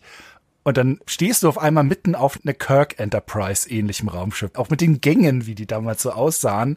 Und schießt dann da mit deinem relativ modernen Phaser durch die Gegend, kannst den Tricorder ausklappen und auch mal Leute scannen. Das ist jetzt gameplaymäßig nicht wirklich wichtig. Aber von der Atmosphäre war es halt der absolute Wahnsinn. Das Tolle war, selbst die Borg haben sie dann irgendwie mit reingebracht. Irre. Das war dieser brillante Anfang vom Spiel. Wer es nicht gespielt hat, sieht das ja dann sowieso gleich ganz am Anfang, wenn ihr das mal nachholt oder wenn ihr euch ein Let's Play anschaut. Äh, Du hast sogar eins auf deinem mittlerweile auf Eis liegenden Kanal, aber wer es sehen will, mit Fritz zusammen auf Krummelfritz gibt's äh, ein Let's Play zu Elite Force zu gucken, denn man startet tatsächlich auf einem Borgwürfel und das war atmosphärisch damals schon der absolute Hammer. Du fühlst dich halt sofort mega bedroht, wenn die aus ihren Stationen rauskommen und mit diesen roten Lichtern am Auge und es stellt sich dann natürlich heraus, es war nur eine Holodeck-Simulation, in der dieses neue Elite Force-Team getestet werden soll unter der Leitung bzw. Mitarbeit von der Person, die wir spielen, nämlich Alexander oder Alexandra Monroe, also auch damals schon Diversität hochgeschrieben. Man konnte einen männlichen oder einen weiblichen Charakter spielen. Im zweiten Teil, wenn ich mich recht erinnere, war er da doch nur männlich. Bisschen komisch, dass man das dann aufgibt, aber ja. Nee, ich glaube das, oder? Konnte, ich hätte gedacht, beim zweiten, kon, ich habe es letztens sogar gespielt, aber ich weiß nicht mehr genau, wie es war. Ich glaube, im zweiten hätte gedacht, konnte man nur einen Mann konnte man wählen. Echt? Okay. Naja, aber es war tatsächlich von der Atmosphäre her, wie gesagt, für jemanden, der Voyager an sich nicht kannte, ging das sehr, sehr schnell und durch diesen Kniff ist auch der Nicht-Voyager-Experte sehr schnell wieder mit Star Trek verbunden gewesen durch diese Mhm. anderen Schiffe eben. Auch das ganze Interface sah natürlich aus, wie das Interface auf der Voyager oder damals schon auf der TNG Enterprise aussah. Das L-Cars-System. Genau. Und was halt auch mega cool war, du hast halt neben den Einsätzen, die du dann auf den anderen Schiffen oder in den anderen Levels gehabt hast, als quasi die richtigen Action-Einsätze, hattest du zwischendurch immer wieder ruhige Passagen an Bord der Voyager, die eben nicht so nonstop Schießding waren, sondern du bist durch die Gänge gelaufen, musstest dann den Doktor besuchen, dann musstest du an dem und dem Panel irgendwas nachlesen, dann ging es zur Einsatzbesprechung. Also ein bisschen so dieses Feeling, was auch Wing Commander oder ähnliche Spiele hatte. Zwischen den Einsätzen lernst du deine Crew an Bord deines Schiffs und auch dein eigenes Schiff besser kennen. Was Ja. dann so eine super Dynamik erzeugt hat im Spiel. Also erst wieder ein bisschen ruhiger, dann bereitest du dich auf den nächsten Einsatz vor und dann kommt eben der nächste Einsatz, lernst dann neue Alienrassen kennen und so weiter. War echt toll. Also ich weiß, wie begeistert ich, als es rauskam und ich dachte ehrlich gesagt, das wäre früher erschienen, nicht schon im Jahr 2000, sondern man hätte es jetzt in den späten 90ern irgendwo verortet, aber ja, merkt man, dass es doch schon 21 Jahre her. Ich weiß, dass es damals eins meiner Lieblingsspiele war tatsächlich und ich das mehrfach durchgespielt habe. Ich habe es ja vor ein paar Jahren nochmal durchgespielt und ich finde, es ist es auch wert, nochmal durchzuspielen. Man kann das auch noch gut spielen, wenn man es irgendwo bekommt. Ist ja leider wegen Lizenzfragen, wird es ja leider nicht als Download-Version irgendwo angeboten, aber irgendwo kriegt man es schon und man kann das ja sehr schön einfach hochskalieren in HD oder wahrscheinlich sogar auch noch höher sich stellen und das steuert sich noch gut. Das ist absoluter Shooter-Standard, wie man ihn heute kennt. Das musste in den Ende der 90er Jahre auch erstmal etabliert werden, was der Shooter-Standard ist, aber das ist schon absoluter Shooter-Standard. Ja, also die Kampagne ist immer noch ein tolles Erlebnis, gerade wenn man jetzt vielleicht irgendwie auf Netflix auch die ganzen Star Trek-Serien gerade mal nachholt. Die sind ja da wieder sehr beliebt, obwohl sie ja schon recht alt sind, aber viele kommen ja jetzt erst rein. Also wenn ihr einen tollen Shooter dazu erleben wollt, spielt das erste Elite Force, spielt vielleicht dann auch das zweite. Das ist nicht ganz so gut, ist immer noch okay, aber ist nicht ganz so gut wie das erste. Genau, dann können wir uns an dieser Stelle nur für die Einladung bedanken, an diesem Collabo-Podcast mitgewirkt haben zu dürfen. Wir empfehlen euch, spielt Elite Force, hört weiter Stay Forever, abonniert die, abonniert uns, abonniert am besten alle und wir wünschen euch noch einen schönen Tag. Tschüss. Macht's gut. Nummer 10. Bastian und Reinhard vom Podcast Alliteration am Arsch mit Alien vs. Predator.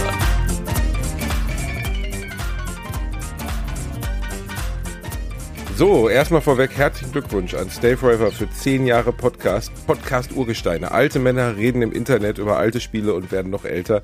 Wir sind große Fans. Ich kann heute mit dir zusammen endlich mal über ein Spiel reden, über das ich mit der gleichen Liebe rede, wie beispielsweise Christian Schmidt über japanische Komponisten spricht. Immer wenn er so Sachen wie bei Kirby hat Kenji Fuchi Ochimoro den Soundtrack gemacht sagt, dann ist da so viel Liebe drin. So viel Liebe kann ich heute aufbringen, Reini, wenn ich mit dir über welches Spiel spreche. Alien vs. Predator oder wie meine Frau so schön heute sagte, AVP.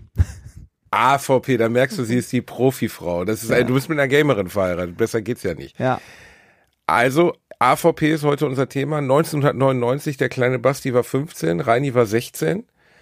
Wir hatten zu Hause unsere Windows-PCs stehen und es war eine Erleuchtung zu dieser damaligen Zeit, weil es war so die Übergangsphase, ne? Der N64 staubte langsam so ein bisschen ein im Regal. Die Playstation war natürlich hart am Kommen, aber Alien vs. Predator mit dieser Geschwindigkeit, um es einmal kurz zu erklären für die Leute, die das Spiel nicht mehr kennen, einer der ersten Ego-Shooter vom jungen Studio Rebellion, relativ simpel erklärt, Aliens kämpfen gegen Predator und Predator kämpfen gegen Marines und Aliens, also hin und her eine Ménage à trois. Das ist quasi das Schnick-Schnack-Schnuck der Ego-Shooter. wenn man so Ja. Besser kann man es nicht zusammenfassen. Drei unterschiedliche Rassen, die gegeneinander kämpfen, entweder im Multiplayer oder halt in drei separaten Singleplayer-Kampagnen. War damals was, was ich wirklich mit großer Leidenschaft gespielt habe. Ich war wirklich weggeblasen davon, fand es richtig, richtig toll. Besonders den Alien-Part, weil das war ja, ich meine, ne, jeder von uns Nerdkids ist irgendwie mit den Alien-Filmen aufgewachsen und man hat schon so ein bisschen von dieser Bewegungsfreiheit, dieser Geschwindigkeit und so geträumt. Und das haben die davor meines Wissens nach niemals so gut umgesetzt bekommen. Selbst auf der PlayStation-Variante Alien Trilogy war das ja, da warst du ja nur ein Marine die ganze Zeit und hast gegen Aliens gekämpft. Aber dieses Gefühl als Alien durch irgendwelche Unterschlüpfe und durch irgendwelche Tunnel zu rasen, das war halt schon richtig, richtig gut. Du hast es auch gespielt. Ich habe es auch gespielt. Bei mir war die Erfahrung aber vielleicht ein bisschen, ein bisschen eine andere als das, was du gerade beschrieben hast. Du hast ja gesagt, es war die Zeit, wo zu Hause das N64 eingestaubt ist und so. Also in meiner Erinnerung ist das für die Ästhetik vieler Spiele so die dunkle Zeit, weil es die Zeit war, in der wir den Übergang hatten zu 3D-Grafiken. Und die sind richtig schlecht gealtert. Also alles, was so 2D ist, ist heute auch noch schön, kann man sich schön angucken, aber alles aus der Zeit, so um 2000 rum, so 99, 2000, irgendwie so da in der Zeit, ist in meinen Augen die dunkle Zeit. Da fällt auch Final Fantasy VII rein, die alte Version, zumindest wenn man sich das heute anguckt, wo die Hände Klötze waren und die Köpfe irgendwie so eine Mischung aus Kugel und Dreieck. ähm, und in diese Zeit fällt auch Alien vs. Predator. Aber ich habe das so gut wie gar nicht zu Hause gespielt, sondern immer nur, wenn ich mich mit Freunden getroffen habe und wir uns zum Netzwerkzocken verabredet haben. Ich habe Alien vs. Predator, ich würde mal sagen, zu 90 Prozent im Multiplayer gespielt. Ich habe auch viele Multiplayer gespielt, weil es war ja so gesehen, würde man das asynchroner Multiplayer nennen. Also drei unterschiedliche Rassen bekämpfen sich mit ihren verschiedenen Eigenschaften. Ich weiß gar nicht, ob es eine Einteilung gab, dass immer nur ein Predator geben darf oder so. Das ist schon zu lange her. Aber ich weiß auch, dass damals das extrem gut funktioniert hat. Und ich erinnere mich auch genau daran. Wir haben es auch auf Netzwerkfeiern gespielt, aber auch versucht im Internet zu spielen. Ich weiß noch, dass ich in meinem Useldorf in Gelsenkirchen-Rotthausen, ich glaube 99 immer noch 56k Modem hatte oder wenn es gut lief, na, ich glaube, ich habe noch kein DSL gehabt. Jedenfalls erinnere ich mich sehr gut dran, dass dieses Spiel nur mal Reflexe verlangte und ich immer einen Ping von 200 hatte und es wenig Freude machte, es im Internet zu spielen. Aber ich glaube, dass dieser Multiplayer auch bis heute eigentlich gut gealtert wird. Den müsste man eigentlich nochmal anschmeißen, sich nochmal angucken. Ich habe mir eben nochmal ein altes Video angeschaut und du hast komplett recht. Das ist die düstere Zeit der Videospiele dahingehend, dass sie nun mal leider wirklich nur in unserer Erinnerung schön gealtert sind. Also, wie du eben sagtest, Final Fantasy VII wird immer einen ganz besonderen Platz in meinem Herzen haben. Aber die Ursprungsversion auf der Playstation, die kann man sich wirklich kaum noch geben. Und das gleiche bei vs. Predator würde ich sagen, muss man vorsichtig sein. Das kann man echt gut spielen noch. Aber es ist natürlich, sagen wir, also es gibt mittlerweile Spiele, da hat, glaube ich, die Hauptfigur mehr Polygone als das komplette Spiel äh, Alien vs. Predator. Also es ist wirklich sehr, sehr mager. Ich weiß noch, dass es damals einen großen Aufschrei gab, weil es sehr gewalttätig war für seine Zeit. Also du konntest halt das machen, worauf alle 15-jährigen Kids geschielt haben, nämlich mit dem Alien irgendwelchen Leuten den Kopf abhacken oder als Predator mit dieser Energiekugel einen zerlegen. Und das war relativ grafisch dargestellt. Da flog wirklich die Rübe weg wir sind ja mittlerweile so alt geworden, Reini, dass wir noch die Zeit der gewaltgeminderten Versionen erleben mussten. Also ja, zum Beispiel natürlich. bei Half-Life, wo es auf einmal statt Marines Roboter gab, die sich hingehockt haben, wenn sie erschossen wurden, was, sagen wir mal, dem Charisma und der Spannung des Spiels nicht gerade zuträglich war. Ich weiß nicht, wie das bei Alien vs. Predator war, aber bei meiner Version, die ich hatte, die war auf jeden Fall original. Ich weiß auch nicht, wie es bei der ersten Version war. Wie gesagt, ich habe es eh so im Dunstkreis von Netzwerkpartys gespielt. Ich bin mir nicht mal sicher, ob ich ein Original besessen habe davon. Keiner hat doch Ja, nicht ja, im ja, Internet bist du war natürlich haben wir Internet. Natürlich, natürlich damals, äh, es gab nur Originale, immer, überall. Nur, Ähm, nur, nur. Wir, wir, haben es auf, also wie gesagt, auf Netzwerkpartys gespielt und für mich war das so der erste Shooter, wo man nennenswert unterschiedliche Charaktere wählen konnte mit unterschiedlichen Fähigkeiten. Also wir haben sonst sowas gespielt wie Counter-Strike oder so, als es noch ein Mod von Half-Life war. Du hast dir irgendeinen Skin oder so, ne? also hast schon irgendeinen Charakter in Anführungszeichen gewählt, aber es hat keinen Unterschied gemacht, was für einen Charakter du gewählt hast. Ich kram auch gerade in meiner Erinnerung, ob es zu dieser Zeit Spiele gab, in denen unterschiedliche Online-Charaktere gegeneinander angetreten sind.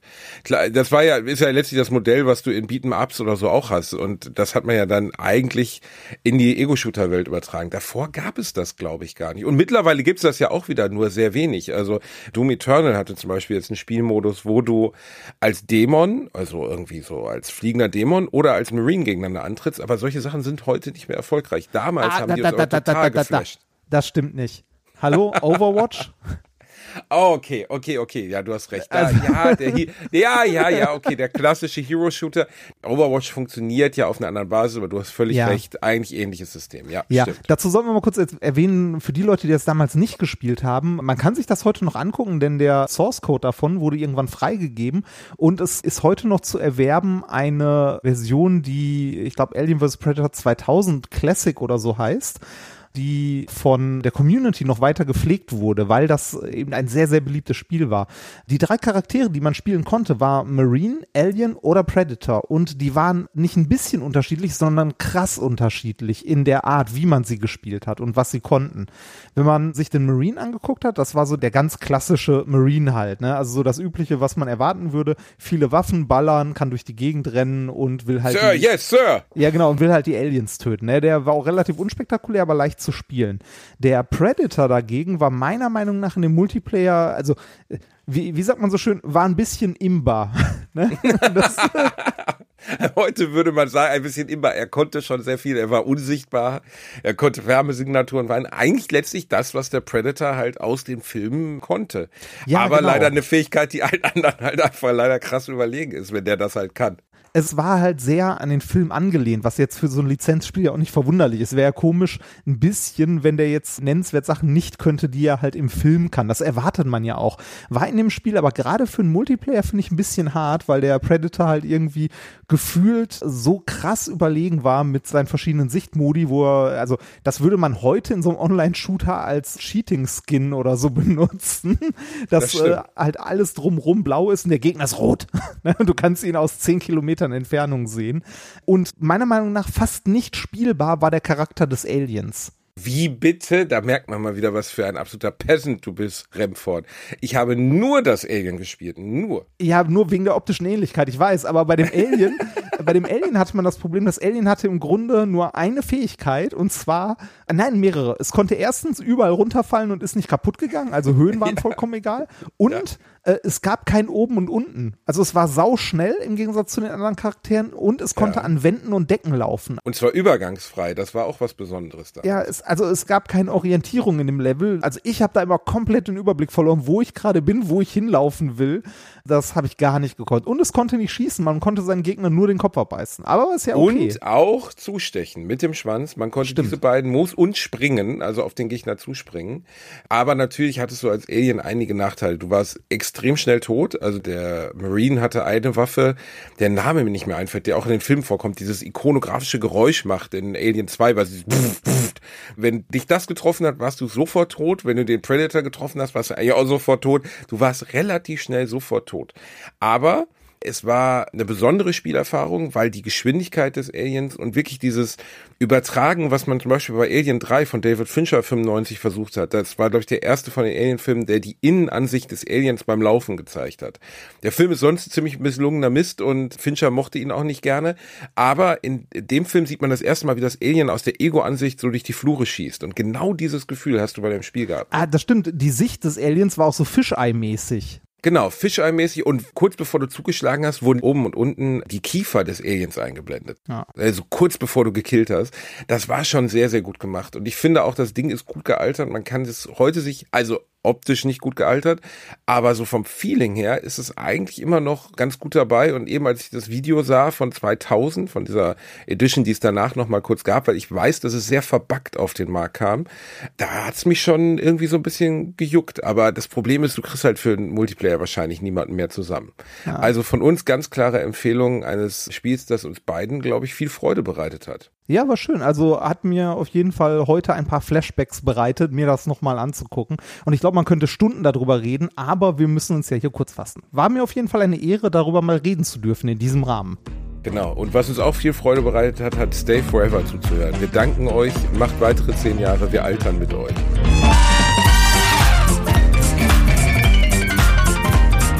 Das waren 10 mal 10 Minuten. Ich verabschiede mich und übergebe zum Abschluss an Gunnar und Chris von Stay Forever. So, da sind wir wieder. Und jetzt bleibt uns nur noch allen nochmal herzlichen Dank zu sagen. Allen voran natürlich dem Nino.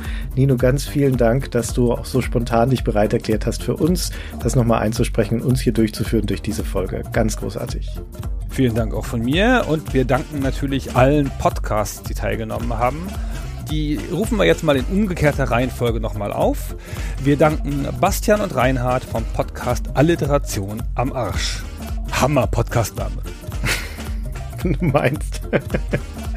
Und herzlichen Dank an Daniel und Fritz von GameTube für ihren Beitrag zu Star Trek Voyager und an dieser Stelle natürlich auch ganz herzlichen Gruß an die anderen beiden vom Team, an Michael und Martin. Herzlichen Dank an Max, Chris und Dominik von Radio Nukular, die uns wild und schnell und lebendig durch ihre Lieblingsfilmumsetzungen geführt haben.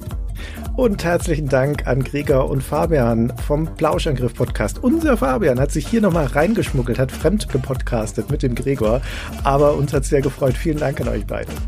Vielen Dank an Onkel Joe und Sven vom Start und Select Podcast, die über Robocop gesprochen haben und die tatsächlich die allerersten waren, die ihren Beitrag eingereicht haben, weit vor der Deadline, vorbildlich. Und herzlichen Dank an André und Sebastian von The Pod mit einem Spiel, von dem ich noch nie im Leben gehört hatte. Hab also wieder was gelernt durch euch und auch hier herzliche Grüße an das restliche Team von The Pod. Vielen Dank an Mairi und Nico vom Orkenspalter TV, die über Jurassic Park gesprochen haben. Ein obskureres Spiel. Sie hatten auch einen Vorschlag für ein populäreres Spiel, aber ich habe gesagt, nehmt mal das Obskure, das passt schon, habe ich gesagt. Und weißt du was? Ich habe das als Jugendlicher besessen, dieses Spiel, und gespielt und habe es nie begriffen. Und dank den beiden jetzt habe ich gehört, was ich verpasst habe. Allein das hat sich schon gelohnt. Und dann auch noch ein herzliches Dankeschön natürlich an Micha Maurice und Dimi vom Gamester Podcast. Und an der Stelle grüßen wir auch nochmal unsere ganzen ehemaligen Kollegen von der Gamestar. Liebe Grüße nach München. Und vielen Dank an Heinrich und Jörg vom Spieleveteranen-Podcast, die sich ein dankbares Ziel ausgesucht haben, das zweite Spiel zum Film Dune. Vielen Dank. Ganz hervorragend das Spiel. Hat mir sehr gut gefallen. Und zum Schluss dann noch einen besonderen großen Dank an Hardy, Ben und Daniel vom Nerdwelten Podcast, die ja die etwas undankbare Aufgabe wahrgenommen haben, hier dieses ganze Thema einzuleiten und das sehr, sehr schön gemacht haben. Ja, vielen Dank. Vielleicht die schwerste Aufgabe von allen Beteiligten. Das haben sie super gemacht. Wir haben uns riesig gefreut, dass diese zehn Podcasts, Schrägstrich, YouTuber bei uns mitgemacht haben. Aber trotzdem auch nochmal ein Gruß und ein Shoutout und ein Dankeschön an die ganzen anderen Gaming-Podcasts da draußen. Wir hatten eine lange Liste mit Kandidaten, die wir hätten fragen können. Das Problem war nur, dass die zehn ersten, die wir gefragt haben, auch alle direkt zugesagt haben. Ja, und dann war die Liste schon voll und dann sind wir nicht weitergekommen. Aber wir glauben, es ist eine schöne Auswahl gewesen. Es ist ja auch eine großartige Podcast-Folge geworden. 10 mal 10. Finde ich auch. So, und damit beschließen wir unsere Jubiläumswoche und Gunnar, jetzt gehen wir feiern, oder? Ja, jetzt raus. Raus, jetzt viel zu laut hier. Bis dann, tschüss. Ciao.